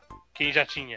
Não, não tinha. então, tinha é assim, assim, Porque não era cara- o console, na verdade. É a versão atualizada, né, do negócio. Isso, então assim, quem, quem não comprou ainda, eu recomendaria que comprasse o DSi. Mas se o cara já tem um Lite, Eu vou te falar já- que dependendo da, da diferença de preço, nem isso eu Pois faria. é, cara, eu não sei, até porque você tá abrindo mão da retro- retrocompatibilidade com o Game Boy Advance, que é um, como a gente disse, Ah, é um dos mas melhores consoles. jogo né? pra. É, é. exatamente, mas aí é que tá o segredo. Se você pegar um DS2, por exemplo, que é um flashcard, você roda os jogos do, do Game Boy Advance é. por ele. Aí, É, não, e, e o bacana da, da proposta do DS foi assim, na época, né, quando, quando ele saiu o primeiro modelo lá em 2004, finalzinho de 2004, eles queriam fazer uma evolução do que era o Advance. Então, como é que eles podem evoluir? Bom, no, no, no Game Boy Advance não tinha muito jogo 3D, tinha uns 3D meio safadinho. horrível. Tipo, o melhor jogo 3D que saiu naquela porra foi justamente o Tony Hawk 2, porque O ele era. Tony Hawk- é. Cara, eu como eu, foi o jogo que eu mais joguei Tony no Hawk foi Advance. incrível aquela Eu porra. achava o máximo. Mas era bacana pra caralho. Cara, é assim, era visão Ah, isométrica vocês tão e os maluco, personagens em polígono. Isso, Porra, era o modelo de louco. personagem era 3D e a visão era isométrica. Tipo, Cara, Exatamente, era muito louco. É, era era Cara, maneiro, Evandro. Você chegou a jogar? Eu Ah, não. acho, eu acho que eu era joguei. massa, Evandro, era massa. Fala- fala eu acho que o Tony Hawk do Game Boy Advance foi, foi a versão de Tony Hawk que eu mais joguei. Eu tinha Não, o Tony não, Hawk joguei no console. Dreamcast, sai dessa vida. Então eu Sabe- tinha, sabe eu que- tinha o Tony Hawk 2 do Dreamcast, eu preferia Mas é- jogar no Game Boy Advance. É quase um é jogo louco. diferente, Evandro. É quase uma adaptação mesmo daquela ideia. Outro jogo que seguiu essa mesmo molde foi o Max Payne, cara. Max Payne teve uma versão isométrica também no Game Boy, que era muito Isso. legal, cara. É, talvez eu. É, porque eu joguei muito no Dreamcast, o 2 mesmo. Então eu lembro que eu vi isso do Game Boy e falei, "Ô, vocês estão zoando. Você chegou, mas não, é- mas é era porque legal, é outro cara, jogo, cara. Não, eu joguei, é eu joguei, um jogo. colega meu me emprestou. Mas eu achei toscão, podia tipo, carregar com você pra onde você fosse, Tony Hawks, cara. Você é louco. isso é melhor tá lá do que no jogo. você tá no trem, você tá no skate, cara. Você tá louco. Você tem que, tem que lembrar e tem que levar em consideração isso, cara. Porque portátil. Não tinha celular rodando jogos incríveis na época. Você tinha só o Game Boy. Tinha o Engage, tinha o Engage. Nossa, O N-Gage, meu Deus do céu. Inferno. N-Gage. Ai, meu Deus do céu. Engage Essa- nem, nem pelo amor de Deus. Não é nem um celular bom e nem um portátil bom. É, é foi o pior dos dois mundos, sabe qual é? Não, e pra tirar. O Game Gage é tão nojento que pra tirar o jogo, você tinha que tirar a tampa da bateria, aí você tinha que tirar É. a bateria, porque o cartucho ficava o embaixo, maluco. Que negócio todo. E era feio também, que só uma Não, porra, né? era Não, feio. E uma parada que. É, exatamente. Uma parada que talvez não se comunique muito bem quando você vê uma foto do Engage é que você tinha que usar ele assim, né, cara? De lado, com a parte fininha. Assim. Exatamente. Era- É o maior erro de design que eu já vi na minha vida, cara. Não, como é que o cara fala? Não, tá bom, é o suficiente. Por quê, né, mano? Podia, podia colocar outro falante, igual um celular normal nessa porra, né? Mas não. don't.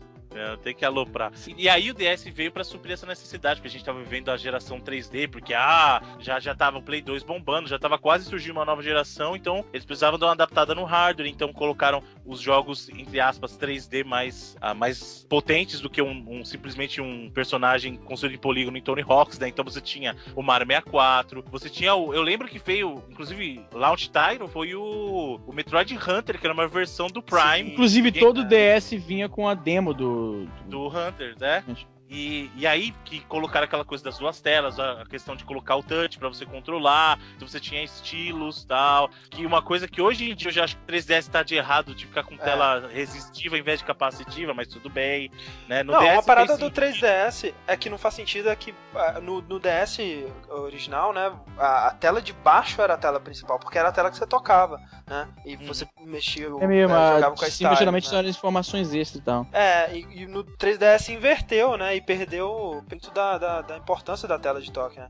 E uma coisa que é importante lembrar do, do DS também é que ele, quando ele lançou, tava todo mundo prevendo o fracasso dele, né? Porque ele saiu com jogos fracos, né? Ele não veio com nada muito impressionante. Demorou um tempo até ele começar a vir com jogos bons. Eu lembro Eu, como na época, todo console. É, basicamente como todo console. Mas Eu o pessoal que fica época- reclamando. um dos primeiros jogos que realmente mostraram, cara, é- realmente a tela de toque ela é importante, ela tem potencial, foi aquele Kirby Canvas Curse, né? Sim. Bom jogo. É o jogo do Kirby que você você controlava desenhava a trilha e tal. Uhum. Que é Bom, sensacional, um jogo muito Os criativo. jogos do Kirby pro DS são muito bons. Aquele também que é, são vários Kirbys, como é que chama? Aquele Kirby. Kirby Massive Attack. Ah, Tem tá um jogo que é perfeito no DS, cara. Uma série, na verdade, que eu joguei que nem um louco. Qual? Tem uma versão, chama Elite Beats Agent, Pode crer, pode crer, pode crer. de, Sim. de dança. É tipo um Dance Dance Evolution, mas na tela de toque. É, a um versão japonesa dela é o Oendan. Tem 1 e o 2 Isso. esse Oendan. É, Eu vou te falar que eu acho que foi esse jogo que eu mais zerei na vida, tirando o Super Porra, Mario. Bruno, mas, cara, é um jogo que podia E sair. nunca saiu continuação, FIFA, né? Cara, Não, mas- era um- Pô, sério, podia sair igual FIFA todo ano que eu ia jogar tranquilão. Não, e o The World Ends With You. Aquele RPG Tem nada a ver com ele de Tem nada a ver com o Ah, que ele tá Não, falando. cara, eu tô falando do The World Ends With You RPG atualizado. Sim, No estilão Sim, meio de joga rua, com as duas telas, né, ao mesmo tempo. Exatamente, eu achava muito louco aquele jogo, cara. Para com isso. É, o DS teve muito jogo bacana. Não, aí ele, o Dash que surgiu com o New Super Mario Bros, lembra? Uhum. A conta como- do New Super Como Mario. esquecer, Bros. comprei aquele jogo no dia de lançamento, maluco. E infelizmente a Porra, Nintendo o Mario abusar Mario série. de RPG lá. É, o Superstar Saga, né, que começou no Game Boy Isso, Advance, Superstar né? Saga, exatamente. Sim, mas esse era bem bom também do DS. Sim, é muito bom. Porque você jogava também com, com os, os dois personagens ao mesmo tempo, né, os quatro, eu acho. Isso, isso. Que era o, que era o Mario Luigi, o Baby Mario e o Baby Luigi, né? Pô, era muito bom. O Mario bom, Kart pra DS é legal. era muito Mario Kart- bom. Cara, todo o Mario Kart foi excelente. to- Tirando o do Super Nintendo que vocês jogar. Nintendo. Vocês odeiam o Super... Eu ainda gosto do Super Nintendo, falei mesmo. Mas Não, olha o do só. Super Nintendo é melhor que o do 64, o que eu não Cara, gosto é o do 64. Cada Mario Kart que saía, os caras das resenhas falavam: esse é o melhor Mario Kart que já saiu. O do GBA foi assim, o Super Circuit, você lembra? Ah, o Super não, Circuit, não- não é todo, coisa. Mario Kart que sai, eles nunca cometeram um erro, tá sendo só aquela escada de constante subida. Todo Mario Kart que saiu, desde do, do game, eu acho que. Não, é. Mas do, do DS é muitas vezes melhor que o do Game Boy. Muitas vezes melhor. É infinitamente melhor do DS. É louco. Mas o que eu tô falando é o seguinte: toda vez que sai um, um Mario Kart, as resenhas são unânimes. Este é o melhor Mario Kart que já saiu. O do GBA foi considerado por muito tempo o melhor que tinha. Aí saiu do, do, do DS, o pessoal falou que era sensacional. Saiu do 3DS, o pessoal falou a mesma coisa, é melhor de todos. É interessante como eles conseguem manter esse padrão, entendeu? Quando anuncia o Mario Kart, pela, pelo histórico, você sabe que vai ser um jogo bom. Mas é justamente É, vai porque ser Mario Kart ele não. ele- é, exatamente, eles, não, eles conseguem manter o padrão porque eles não mudam muita coisa, né, cara? Ah, mas tem jogo que é excelente, depois os caras fazem umas mudanças e fica uma cagada incrível, né? Exatamente. Olha o Plants vs Zombie 2 que acabou de sair, que eu tô ainda em luto. Nem fala disso, mano. Nem fala disso. Que dá um dor no coração. Mas olha só, vocês estão falando desses jogos aí, Mario, Oendan, tudo, tudo muito, tudo muito simpático, joguinhos muito felizes e tudo mais, mas o melhor jogo do, do 3DS, a melhor série do 3DS Eu já é sei Phoenix eu Wright, né, gente? Phoenix Do Wright DS ou do 3DS? do DS. do DS. Qual? Phoenix Wright. Phoenix Quem Wright gosta, atual. quem Phoenix não Wright, gosta, pode curte. crer.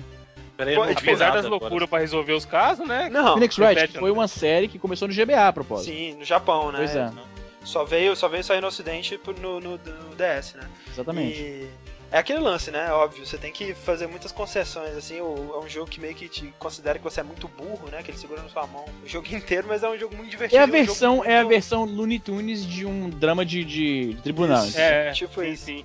Ou versão anime, assim. Mas é né? divertido para caralho. É muito Não, eu divertido. digo, eu digo Looney Tunes no sentido de ser completamente alu- alucinado, entendeu? Não é uma parada É. realista de, de, de tribunal Não, mesmo. longe. Porque quando me falaram, cara, eu lembro que tinha um tempo que eu tava enamorado com a ideia de, de entrar pra, pra direito e tal, fazer direito. E aí me falaram que tem um joguinho no DS que simula um, um tribunal, você apresenta provas, discute. Eu fiquei maluco, eu fiquei alucinado pra ver a parada.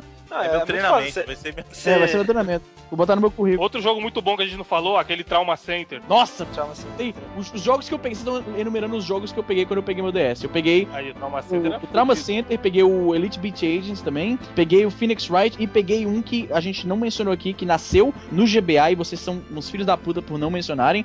Advance Wars, maluco. Eu falei Ah, Advance o Wars quando a gente tá falando do Game Boy, seu louco. Caralho, você falou, não ouvi, tô louco. Tô Caraca, o, o Wizzy tá louco. Ele, o Bruno falou e você ficou empolgadão ainda, seu louco. É, ele concordou ainda, mas vocês é muito Alzheimer, louco. Alzheimer, Alzheimer. Não, cara, mas vocês estão esquecendo. O meu jogo favorito de DS é o Scribblenauts, cara. Putz, como eu joguei Ah, Scribblenauts. Ah, Eu comprei o Scribblenauts, olha só, eu comprei o Scribblenauts versão estendida, estendida não, tô louco. A versão de colecionador que veio com o chapeuzinho do Maxwell, cara. Ah, Cara, tá ligado que eu tenho o chapeuzinho do Maxwell aqui na minha casa? Mais ou menos, mais ou menos, mais ou Scribble é é, um jogo muito. Não, cara, é um jogo muito bom na teoria, velho. Eu nunca consegui jogar É, exatamente. Cinco tem- ele tem razão. Olha Cara, não. controle Super do primeiro. Super Scribblenauts é fantástico. Bruno, se, se eu Fantástico. escrevesse lá Bruno Carvalho e aparecesse você falando merda, seria foda pra caralho. Assim, Aí seria foda. Não, mas Olha, ele... o primeiro Scribblenauts, ele pega no controle. Esse que é o problema. Ele peca muito no controle. Isso Só é verdade. o É Super, eles consertaram isso, cara. E eu, eu gostei tanto do jogo que eu relevei. Eu relevei totalmente. Não, a ideia Porra, é sensacional, vocês cara. É Nada, genial, nada, cara. No 2, o Super Scribblenauts, o Super, né, que é o segundo, ele, ele, ele extrapola com as coisas dos adjetivos. É, Cara, fica muito melhor o jogo. é inacreditável, Cara, cara. É velho. inacreditável. Tipo, você cria lá Princesa Gigante Zumbi. Aí, tipo, vai lá Cara, e assim, o legal é que você resolver as situações de um jeito absurdo é muito melhor do que você resolver do jeito óbvio. Você resolve uma vez do Claro. jeito óbvio. Qual é Ah, o jeito sim, mais é. Não, o jeito óbvio, se você quiser resolver do jeito óbvio, o jogo inteiro você zera com duas palavras só: corda Exato. e asa. Jetpack. É, Exatamente, é verdade. Corda e asa, pronto, zerou o jogo, entendeu? Mas a graça é que o jogo é uma brincadeira, não é você trapacear no negócio, porque você tá perdendo a diversão é justamente pensar em formas completamente malucas de resolver o negócio. Bota. Não, e tinha umas combinações interessantes que você podia pegar um, um, um Tiranossauro Rex, por exemplo, só que ele ia te atacar, né? Só que aí você podia criar uma arma lá que encolhia o bicho e depois uma arma que uma arma da paixão, um negócio, esqueci o termo agora exato, mas que meio que treinava ele, então você podia ficar brincando com isso, criando é, criaturas fantásticas e perigosas É, e é, domando eles, aí você colocava uma É, o cela jogo no. que incita a criatividade, né? Não é pra- O legal não é passar a tela. é, você- ou então você fazer rinha, né? Evandro, Você para com isso de passar coloca- a tela, Deus. colocar um pra Cara. enfrentar o outro e ver quem ganha, né? Passar. Deus do tela. diabo, Deus do diabo é um diabo. Deus Todo do mundo fez. Todo mundo fez. Uma parada legal do DS é que tem essa, esse espírito do. é, Ele me fez ter gosto por um tipo de jogo que eu, que eu meio que desprezava antes, justamente porque o DS era um jogo que eu. um jogo que eu jogava em viagem, no ônibus e tudo mais, e Uhum. eu consegui dar chance pra esse tipo de jogo, que são é, visual novels ou jogos que tem muito desse lance de leitura, né? Como é o caso do Phoenix Wright, outros jogos que levam isso pra um extremo maior ainda, O como. 999. Professor Leitão, André. Não, Professor Leita, cara, é um jogo que me faz me sentir burro, mas o 999 é excelente. O, aquele é, Hotel Dusk é excelente, cara, é muito Porra, bom. esse é bonito. E, mas o, o Professor Leita eu sempre tentei jogar, cara, é um jogo que me faz me sentir muito burro, velho. Eu não consigo resolver É, foda mesmo. Mas, cara, 999 é excelente, cara. É um jogo muito. É, tem uns puzzles, né? Entre. tipo assim, é meia hora de conversa e 10 minutos de puzzle, meia hora de conversa. Você tem que tá, você tem que estar na vibe pra jogar, Não, velho. Exato. totalmente, totalmente. É um tipo de jogo muito específico que eu não jogaria no meu computador, por exemplo, no, no meu console, né? Mas sabe um jogo que vocês estão esquecendo importante? Qual? Que não é, não é tão comum você ver na plataforma Eu Nintendo? não esqueci nenhum, hein? Eu lembrei O GTA Chinatown Wars, cara. É, Caralho, eu lembro, excelente, Chinatown Wars.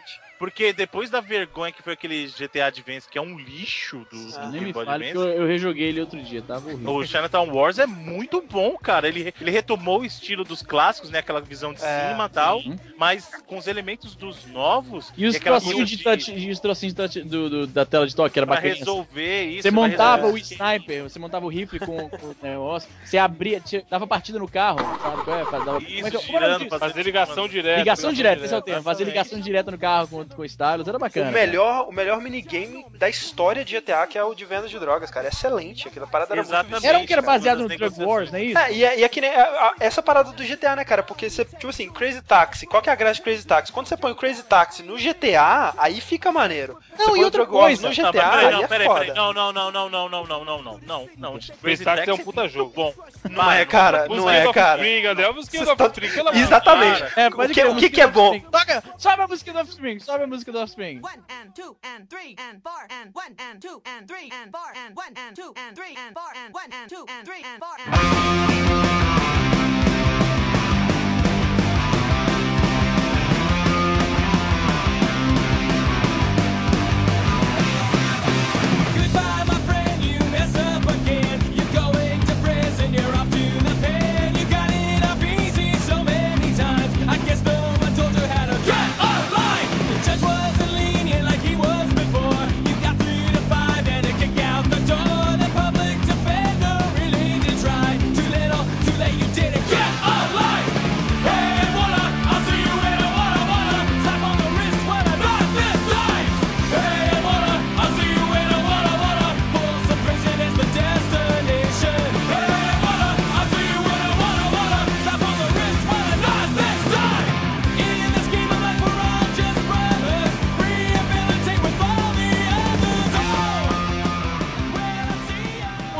Walla Walla, mano. Walla Walla. é. Só isso, só isso.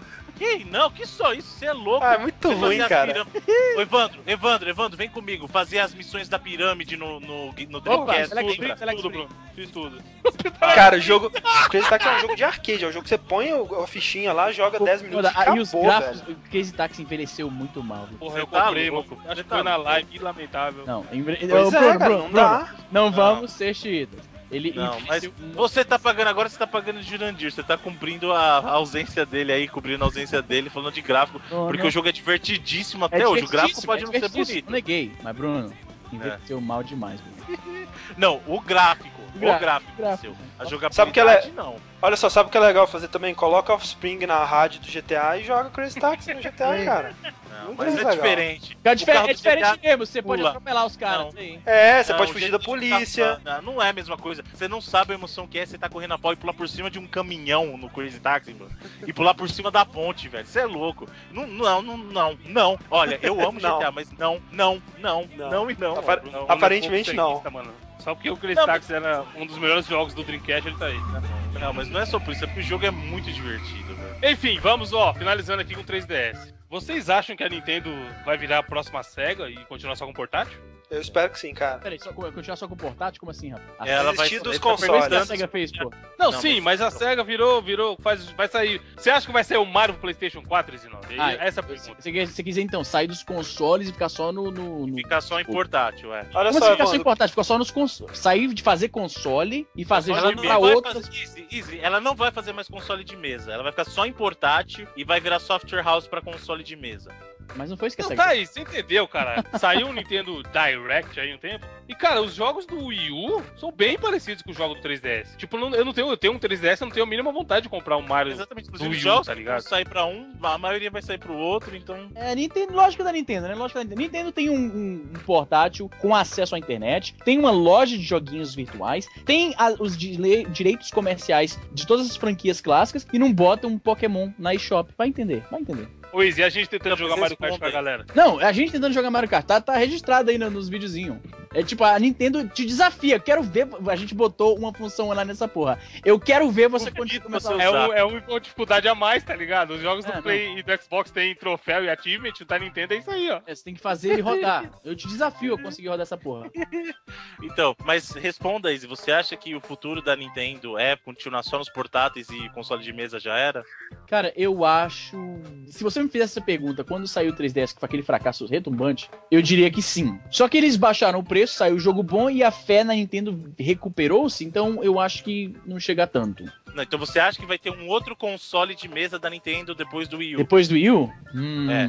é difícil, né? Eu acho que vai, cara, porque é o seguinte, a Nintendo ela ela tem, ela sempre tem problema no início de geração, de, de- quando, quando lança um console. O Wii U ele tá tendo um pouco mais, né? Já tem um quê? Um dois anos aí e tá. Não, Caralho, então, mas dois desculpa. anos Ô U André, já? ô André, André, o Wii U tá vendendo pior em Lifetime do que o GameCube vendeu, cara. Não, eu Tá entendo. Pior. Eu entendo, mas o lance é que é o que a gente comentou aqui, cara. O que, que a Nintendo precisa? Ela precisa de jogo bom, cara. E a Nintendo ela faz jogo bom. Ela tá tendo mais dificuldade com o Wii U porque ela é a primeira vez que ela tá trabalhando com jogos em HD. Então todos os jogos dela estão atrasando, né? Todo jogo dela vai sair em 2000, 2014. Não, eu lembro quando mostraram o Wii U, aí os jogaços foda que eles mostraram lá, né? Batman Arkham Asylum. É, pois é. Já tinha saído há dois anos. Jogo que todo mundo zerou quatro vezes já, que legal. E assim, quando vierem os jogos do Wii U, quando vier um Zelda HD, por mais que não que seja outro Zelda, mais um Zelda, vai todo mundo pirar, cara. Vai todo mundo Mas, vender o rim pra André, comprar o Wii U. quanto tempo até lá? Porque, ó, a Pois é, não, eu, tá eu legal. Por concordo. exemplo, Play 4 e Xbox One, eles estão esgotando o pre-order em todas as lojas, cara. Não, Todas, eu ou concordo. E, e eu acho que esse ano, o do- de 2012 até agora, até, até o lançamento do PS4, era o tempo que o Wii U, o Wii U tinha pra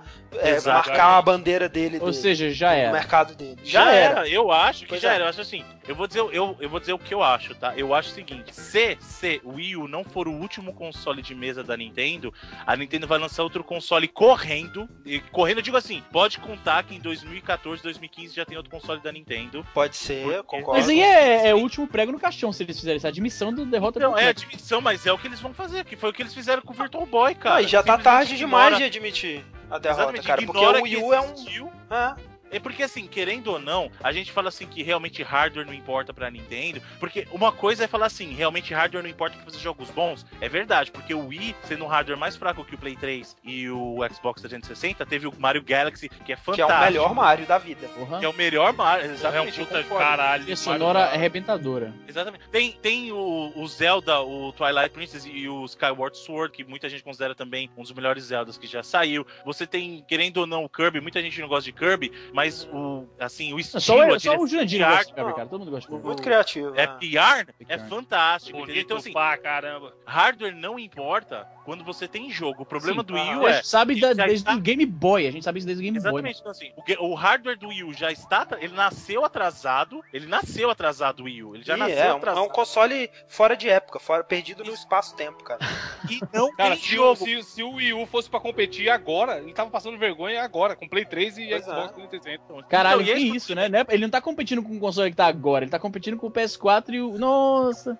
Pois Entendeu? é, cara. Ele É por tá- isso que ele tinha. Ele tem até outubro pra marcar o território dele. Não vai e marcar, não vai. os jogos dele vai sair só ano que Também- vem. Também em julho, não vai. não Então, vai. assim, o que eu, o que eu acho é o seguinte, é, eu concordo, o Wii U ele, ele tinha um- uma janela de tempo pra conseguir se estabelecer como console, ele não fez nada nesse tempo, ele tá ferrado, mas eu não acho que a Nintendo vai desistir porque ela tá se dando muito bem com o 3DS, então o prejuízo que ela vai ter com o Wii U, eles vão conseguir manter ali a empresa funcionando, e um- o- algo que a Nintendo não vai perder, e que isso ela vai ter que se fuder muito, muito mais ainda pra perder, que é o orgulho dela, cara. A Nintendo é muito orgulhosa, velho. Ela não vai ver o, o Mario no PlayStation enquanto ela não tiver no buraco, velho, pedindo esmola. Então, aí eu acho o seguinte, é que vocês estão perdendo o ponto principal da pergunta do Evandro. A pergunta dele não é se a Nintendo vai sair de vez de hardware, é se ela vai deixar de mão de ter um console de mesa pra ficar só com portáteis, que é um terreno que ela domina. É o que Eu eu acho acho que não. vai acontecer. Eu acho, é o que eu falei. Se a Nintendo não parar de vez com o Wii U, ela vai sair correndo pra lançar um outro console entre 2014 E é o que eu- 2015. É o que eu acho que vai acontecer justamente por causa do orgulho. Porque ela, ela não tá no buraco ainda pra desistir disso. Ela vai tentar mais pelo menos uma vez. Agora, É a eu pergunta que fica é: sendo que a galera viu o que aconteceu do Wii U, será que não vai prejudicar a imagem dela para um próximo console? Se ela queimar de vez um console e abrir mão dele? Ah, ela não tava com uma É. imagem muito boa na época do GameCube já, né, cara? Já foi um console bem, bem difícil da Nintendo. Então, o Wii, o Wii ele mostrou que basta você ter uma proposta legal, jogos bons É, e pelos Ah, primeiros tá. três anos. Pelos primeiros Mas três aí anos. que tá, É. por exemplo, o Wii, o Wii é um console que vendeu muita unidade, mas por que, que não tinha jogo de third party pra ele? Porque ele não movia jogo, ele não movia jogo. Por quê? Aí é que eu tô falando, o erro da Nintendo foi justamente esse. A Nintendo achou que todo mundo que tinha comprado o Wii Sim, ia migrar pro ia Wii comprar e não é. Porque pode pegar a maioria do público que tem o Wii, gente, foi é o pela público novidade. É, o cara tá feliz jogando o esportes, ele tá feliz jogando que seja o Wii Fit. O cara não precisa, pra ele, ele não Jogando- precisa de um Jogando com console. grandes aspas, né? É, jogando com, com, com Entendeu? o tio, Esse né? Um tio público- de cada lado. Esse público não precisa de um console novo. Ele tá feliz porque na festa da, da- com os amigos dele, a bebedeira, ou em família no final do ano no Natal, a vovó jogando o boliche do esportes, tá Sim. bom. Eles não vão televisões. Exatamente, então pra eles tá ótimo, eles não precisam de outra coisa. E o erro maior que eu vejo da Nintendo foi foco.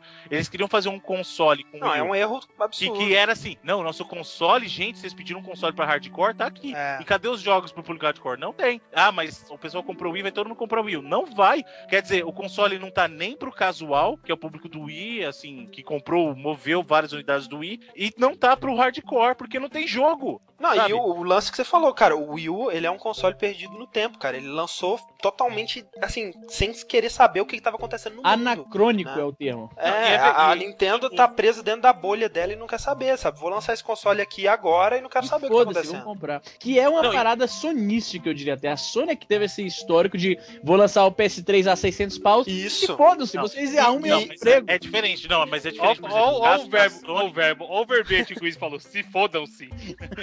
Não, Ué, Foi O- o, desrespeito da da Sony- Sony, chegava sim, até a gramática portu- a brasileira. não, o caso da Sony foi a arrogância com o Play 3 é Olha aí. diferente. Sim. A Sony, Mas a, Sony Nintendo, ela é bem A arrogante. Nintendo é também, retardice? O que, que é então? Não, então, da Nintendo foi arrogância no 64. Quando saiu do Super Nintendo pro 64, a Nintendo falou assim: vocês vão comprar porque é Nintendo. E aí dali foi pra baixo. Foi que Nintendo 64, GameCube vendendo pouco. A Sony falou assim: eu vou colocar Play 3 a 600 dólares e vocês vão comprar. Vocês porque é vão arranjar PlayStation." outro emprego. Exatamente, se vira e- não foi o que aconteceu.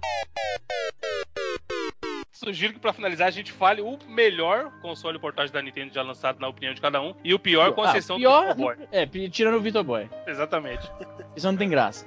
E vamos pegar um jogo O de melhor jogo que você jogou no portátil da Nintendo, pronto. Começa aí, Easy Nobre. Então, o, o melhor portátil da Nintendo, na minha opinião, foi o GBA SP. Porque, como eu falei, ele realmente. com- Ele, ele, ele, a Nintendo deu a promessa do Super Nintendo no seu bolso, mas o GBA ele não tava lá. O GBA SP, ele finalmente completou aquela promessa, entendeu? Ele era, ele era menorzinho, você dobrava, bateria recarregável, a luz interna, você podia jogar de noite, né? Então ele teve todas essas coisas que o fez um dos, pra mim, um dos melhores portáteis que eu, que eu tive na vida. E eu tive praticamente todos.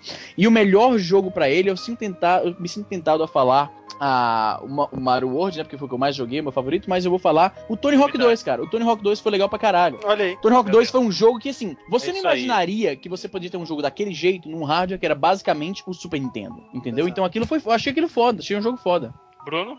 É, pra mim, o melhor portátil da Nintendo, eu concordo com isso, é o Game Boy Advance, pelos jogos, cara. É uma coisa assim, foi a primeira vez que eu vi uma evolução clara de um portátil para Porque, como eu falei, como eu acompanhei todas as mudanças do Game Boy, do Game Boy pro Pocket, do Pocket pro Color, eu não vi mudança nenhuma. Inclusive, o pior pra mim, não vou chamar de pior o Pocket, cara, mas. O Pocket não, desculpa, o Color. É que eu acho que a mudança do, do normal pro Color não justificou ele chamar o console de Color porque tinha pouquíssimas cores. Agora, quando chegou o Advance, cara, que eu vi a qualidade dos jogos, eu vi que tinha cor de verdade, era um portátil que eu queria. E eu tô falando assim, o, Advance, eu não vou falar só USB, porque eu acho que o casamento perfeito seria a, a portabilidade do USB com backlight do USB, mas os controles, os botões do Advance original, que eu ainda acho que são melhores que, que o do Então eu vou dar Você pro, queria, pro Game você queria então um, você queria então um, um GBA original com backlight e, e bateria recarregável, é isso que você queria? Poderia ser, poderia ser, poderia ser. Eu não me importo tanto do fato dele dobrar ou não. Eu Ah, acho bacana pra caralho. Não, eu quero jogar. Eu coloco, eu coloco Vita no bolso. Nossa, você é louco bolso, também. Nossa, o Bruno, mano, o Bruno, você é louco. Skatista. Você acha que eu não vou, você acha que eu não vou, Skate. você acha que eu não vou colocar um Game Boy Advance no bolso e eu não coloco Vita, velho?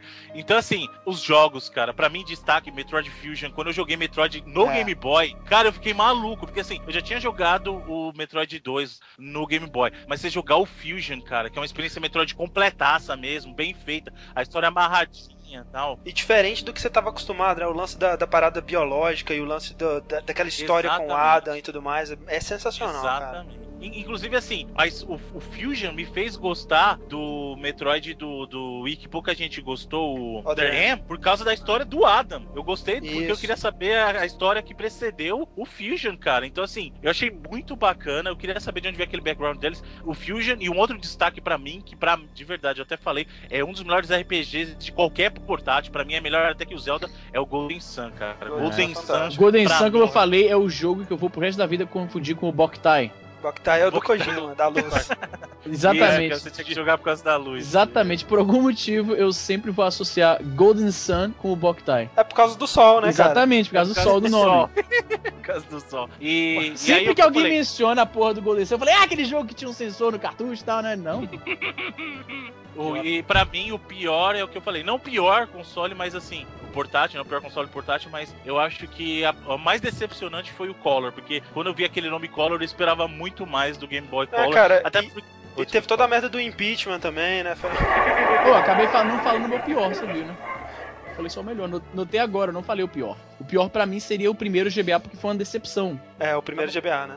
Ok. Feio demais, Só mano. queria você é. É, não, é feinho, aquela cor não, não colou muito bem. Ah, o negócio não, você não ter luz direito, você não ter é, iluminação própria, o negócio ficou muito ruim. Mas sabe o que eu fazia, Izzy? Eu era tão fanático na época do Game Boy que eu comprei todos os. Eu montava um Megazord com ele. Eu comprava o adaptador de. Nossa, já vi, isso é horrível, isso é Você horrível. colocava luz nele e ampliava. Eu comprei É, todos. tinha- era uma lente, tinha um negócio que ficava em cima. Nossa, que negócio tosco. pra poder jogar à noite, porque eu queria jogar tanto. Ca- Cara, eu falei, o Game Boy Advance foi, acho que o portátil que eu Você mais manja que tinha um joguei. troço desse já pro primeiro Game Boy, né? Não, eu tenho o Warm Light do Game Boy Meu e tenho Deus. o do Game Boy original. É Deus. um negócio que você coloca em cima dele e tem uma lente de aumento com que você coloca mais duas pilhas ainda. Então, assim, pra Deus jogar do com a lente, você tinha que colocar quatro pilhas Nossa. no Game Boy clássico e, E mais os caras duas falar pilhas do. pra acender a luz. Ah, vai se fuder. Quer falar do Virtual Boy ainda. Cuidado. Eu acho que eu vou Vai, André, André. pra postar desse Cara, o meu, meu console portátil favorito da Nintendo é o Nintendo DS, especialmente o modelo Lite, que foi o que eu tive e o que eu mais joguei de longe. E o jogo que eu recomendaria, talvez não o melhor, mas tá ali no top 3 pra mim do- dos jogos do DS, que é o Ghost Trick, que é um jogo dos Porra. produtores do Ghost Trick, pode crer. do, do Phoenix Wright, né? Do cara que criou o Phoenix, o Phoenix Wright, o Ace Attorney. E é uma premissa parecida ali, mas ele tem mais é, jogabilidade, né? Ele é menos aquele, aquela parada de leitura, ele tem uns puzzles muito interessantes. A história dele é foda, cara, é muito foda mesmo. E o pior, eu concordo que é o. eu concordo com o Easy, que é o primeiro modelo do Advance, porque é aquilo que a gente falou, né, cara? É uma putaria. É, é tipo a Nintendo falando, olha, a gente vai lançar o modelo merda pra você comprar de novo depois o bom, né? Então, não tinha por que em, em 2001 ela lançar um, um console portátil sem backlight, cara. É muita putaria. Não, isso, e o pior disso é porque a gente já viu que ela tinha pensado nisso antes com o Game Boy É. original Light, né? Então, assim, Exato. ela já sabia que seria um problema. Que Então ela fez de necessário. Não, e os competidores todos tinham a luz, né? Exato, ela Exato. fez de sacanagem, ela fez pra zoar mesmo, pra te aloprar. pra te aloprar. A gente não fala, não, ela fez porque ela queria manter os custos, é porque teve um problema na manufatura. Não, foi pra zoar mesmo, ela fez pra sacanagem. Tava Fez de filho da putaria. puta. Fez na pra putaria. te aloprar, é pra te aloprar. No memorando, chegou o memorando lá pra galera do Research and Development e falou: vamos botar luz no, no, no GBA ou não? Aí os prós e os contras. Aí o pró é que vai vender mais e tal. Aí o contra é porque a gente vai atrapalhar o nosso, nosso espírito de putaria com o consumidor, então não vamos botar. Venceu o contra. E você, mano? Cara, eu não tive tantos consoles portáteis da Nintendo assim, tal. Muitas, muitas coisas eu experienciei por pegar emprestado ou jogar na casa de alguém enquanto tava ali esperando pra ser o próximo a jogar no, no Street Fighter, sei lá. Mas eu lembro do Game Boy Color, como o Bruno falou, que eu fui ver empolgadão de um amigo meu. Eu não tive, mas eu fui ver achando que era a parada mais sensacional e. Ah, é isso aí. Tipo, parecia que as cores eram meio lavadas, tá ligado? Não tinha. Não era maneiro, não foi, tipo, fui com muita expectativa ver e, e achei uma bosta. Porém, eu tive o Game Boy SP. Aquele silver lá que dobrava e tal.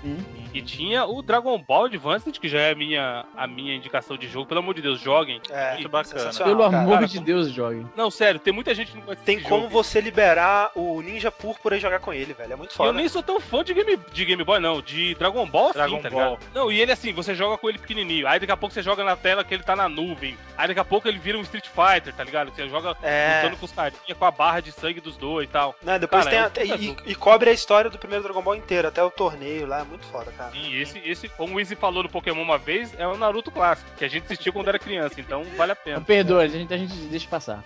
E o Eu Collor não queria é o só falar bom. uma coisa, só pra complementar o caso do Collor. Sabe qual que era o problema? Pra você ver como eu, o- pra mim foi uma decepção o Collor dentro do nome do Game Boy. Eu tenho um Game Boy Color e pra todo jogo que não é obrigatório jogar nele, eu prefiro jogar no Game Boy antigo, Olha aí. sem as cores do Color. Caraca, Pra- daí Mas você o vê Bruno também é xiita já, né? Não, mas é, é fogo, cara, porque às vezes irrita muito, velho. Irrita Tô muito. ligado, tô ligado. Vamos lá. E Evandro, você tem uma mensagem muito importante pros nossos amigos gamers aí. O que que acontece? O que que passa no, no mundo aí, atualmente? Cara, passa no mundo que os nossos amigos do Chico que já fizeram parceria com Os caras são de casa, Chico é de casa já, né? Brothers Aço, estão aqui, pode entrar e ligar o videogame que eu não vou xingar. Então, novamente, com uma nova linha de camisetas e muitas com temática games ou, ou nerd, né? Com a galera costuma falar, nerd, coisas nerds. Então tem camiseta nova do Mario, tem reprint de camiseta que o nego pediu, que da outra vez a gente anunciou aí e eles não tinham. E mais uma vez eles estão com desconto. Quem comprar lá e colocar 99 vidas, no- aquela, aquela partezinha lá de preencher o desconto, vai ter 15%, maluco. Olha aí. Então agora é Você hora. coloca- Exatamente. Então você vai lá, coloca naquele espa- espacinho do promo code lá pra você colocar o seu código pro desconto. Vai lá, 99 vidas. E você ganha um desconto bacana pra você que é amigo gamer aqui do 99 Vidas. E curtir, porque eles estão com umas estampas muito bacanas. Lá tem a. É isso que eu ia falar, Bruno. do- É legal também a galera ir no Facebook deles e curtir lá a página pra poder acompanhar, pra poder ver o que, que sai de novo tal. Porque às vezes o cara sai uma camiseta que ele quer, mas ele nem tá sabendo, tá ligado? Então ele precisa. Exatamente. Tem que dar aquela acompanhada. Inclusive, inclusive, o pessoal que curtiu o tema desse cast tem uma, uma camiseta da linha Pocket Family que eles chamam, que são vários Game Boys aí com, como vestidos como personagens dos games, Olha aí. Da Nintendo e de outros jogos como Street Fighter, é, Bomberman, é muito bacana, muito bacana mesmo. Tem uma camiseta que a gente, o pessoal falou muito quando a gente colocou no nosso Facebook, que era uma do Top Gear, cara. E aí a galera foi comprar e esgotou muito rápido. E aí eles já colocaram reposição lá dessa estampa e tal. Visitem lá chicorei.com, insere o seu código para ganhar 15% de desconto nas camisas bacanas lá do Chico Rei. Ele visita também a fanpage deles lá no Facebook, que é o facebook.com barra Chico Rei. E Curta, curta. prestigie nossos, nossos brothers. É, André, muito isso. obrigado por participar com a gente. Um prazer, como sempre. faça o seu jabá. né? Quem é você, de onde você vem, por que que você manja tanto de videogame? Eu, te- eu- eu me esforço. Eu sou do, do jogabilidade, jo- jogabilidade.de. Lá a gente tem dois podcasts, a gente não é pontual e semanal como 99 Vidas, mas a gente se esforça. E lá discussões sobre games também, notícias, tudo, todo essa, esse mundo bonito aí de joguinhos eletrônicos. Não, eu acho legal falar que lá, cara, lá, ô Izzy, a parada lá é séria. né? Não é putaria igual aqui, gente. Tipo, a gente, muita gente vem falar, pô, dois casts de Last of Us que a gente fez aí, e eu, o Bruno e o Jurandir, e o André também fez lá com o pessoal. E, cara, é assim, são casts complementares, tá ligado? Quem Pode terminou o jogo fica na loucura. De, de Porque bater papo sobre aquilo, né? Sim, cara, lá você tem quase três horas, sabe? De pessoas batendo um papo sobre o jogo. não aguenta. Então, né? e aí, tipo, pra quem tem essa, quem realmente gosta, quer discutir, quer ver curiosidade e tal, é, é um Uhum. podcast bem bacana. Eu tô recomendando, puxando o saco aqui, não, realmente escuta. Pode crer. Isso aí. Então, pessoal, se você curtiu esse podcast, não esqueça de aparecer lá, eu sei que vocês estão baixando aí no iTunes, sei lá qual o método que você procura seus podcasts, 99vidas.com.br, é lá que a gente coloca todas as nossas outras sessões, porque não tem só o programa em áudio, tem outras coisas lá, não vou falar aqui porque vai ser surpresa, clica lá pra você sair explorando o site pra gente. Se você curtiu tanta gente que você quer falar com a gente no Twitter, você tem o arroba 99vidas, você manda mensagem lá, a gente tá sempre de olho em quem tá falando com a gente, e temos também a nossa fanpage no Facebook, facebook.com barra, o que, que você acha? 99 vidas. Dá um like lá pra gente, fortalece lá. Já se ligou já. Como é que é? Se você foi esperto, já sa- sacou qual é o, o, o padrão. Padrão. Então é isso aí, gente. Até semana que vem.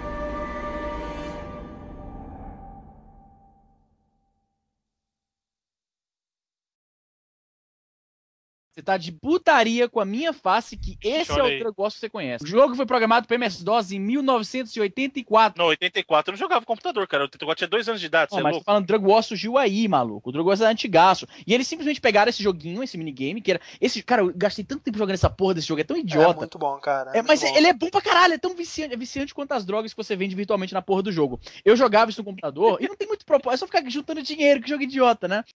E é isso aí, gente. Até semana que vem. Não, seu Não, louco. manda- o quê? manda curtir Tem que falar também, o, a página, Twitter, Facebook. Ah, é, cara. pô, tô todo. Eu tô acostumado. Mas dá uma pintada lá. Pintada sou, eu sou esquisito. Ô, louco! E aí? Eu ia falar, porque é um. É uma. É, um, é uma, uma junção de. Dá Uma junção. É uma junção. Se liga, porra. É uma junção de assim, pinta lá. Olha, ouve, Pintada pintada. ouve direito, caralho. Era uma junção atrapalhada de pinta lá e dá uma passada lá e acabou virando dar uma pintada lá. Calhou que um dia eu fui trazer um jogo pra ele e eu te digo até qual era o jogo. Super Return of the... ah, caralho, corta essa parte que fala inglês fica meio só meio babaca. Te falar até qual é o jogo. Era o Super Return of... Caralho, fala de novo. É, Que idiota, mano. Idiota demais. Bota, bota nos erros de gravação essa porra. E eu te digo até qual era o jogo. Era o Super Return... Não, Ah, O cara era esse Star tá ô, eu tô retardado. Fizeram Star Wars, pronto, acabou. É Star Wars, pronto. Estou aqui. Aí, vamos lá. Chutaram de novo o modem? Agora vai. Copa das, Copa das Confederações? Bora. Bruno, a gente vai falar nome dos personagens do GTA. Eu sou o Tommy Vercelli já, só pra avisar. Porra, era o meu. Não, então dançou. Pense em outro agora. Ok, peraí. Esse outro que Tem você dois. O, o CJ, vai lá. Demorou. Vai, Izzy. Tava tentando lembrar o nome. Eu já falei o CJ, tava tentando lembrar o nome do maluco. Mas fala eu sou Caramba. o né, Ah, mano? já começou, tá bom.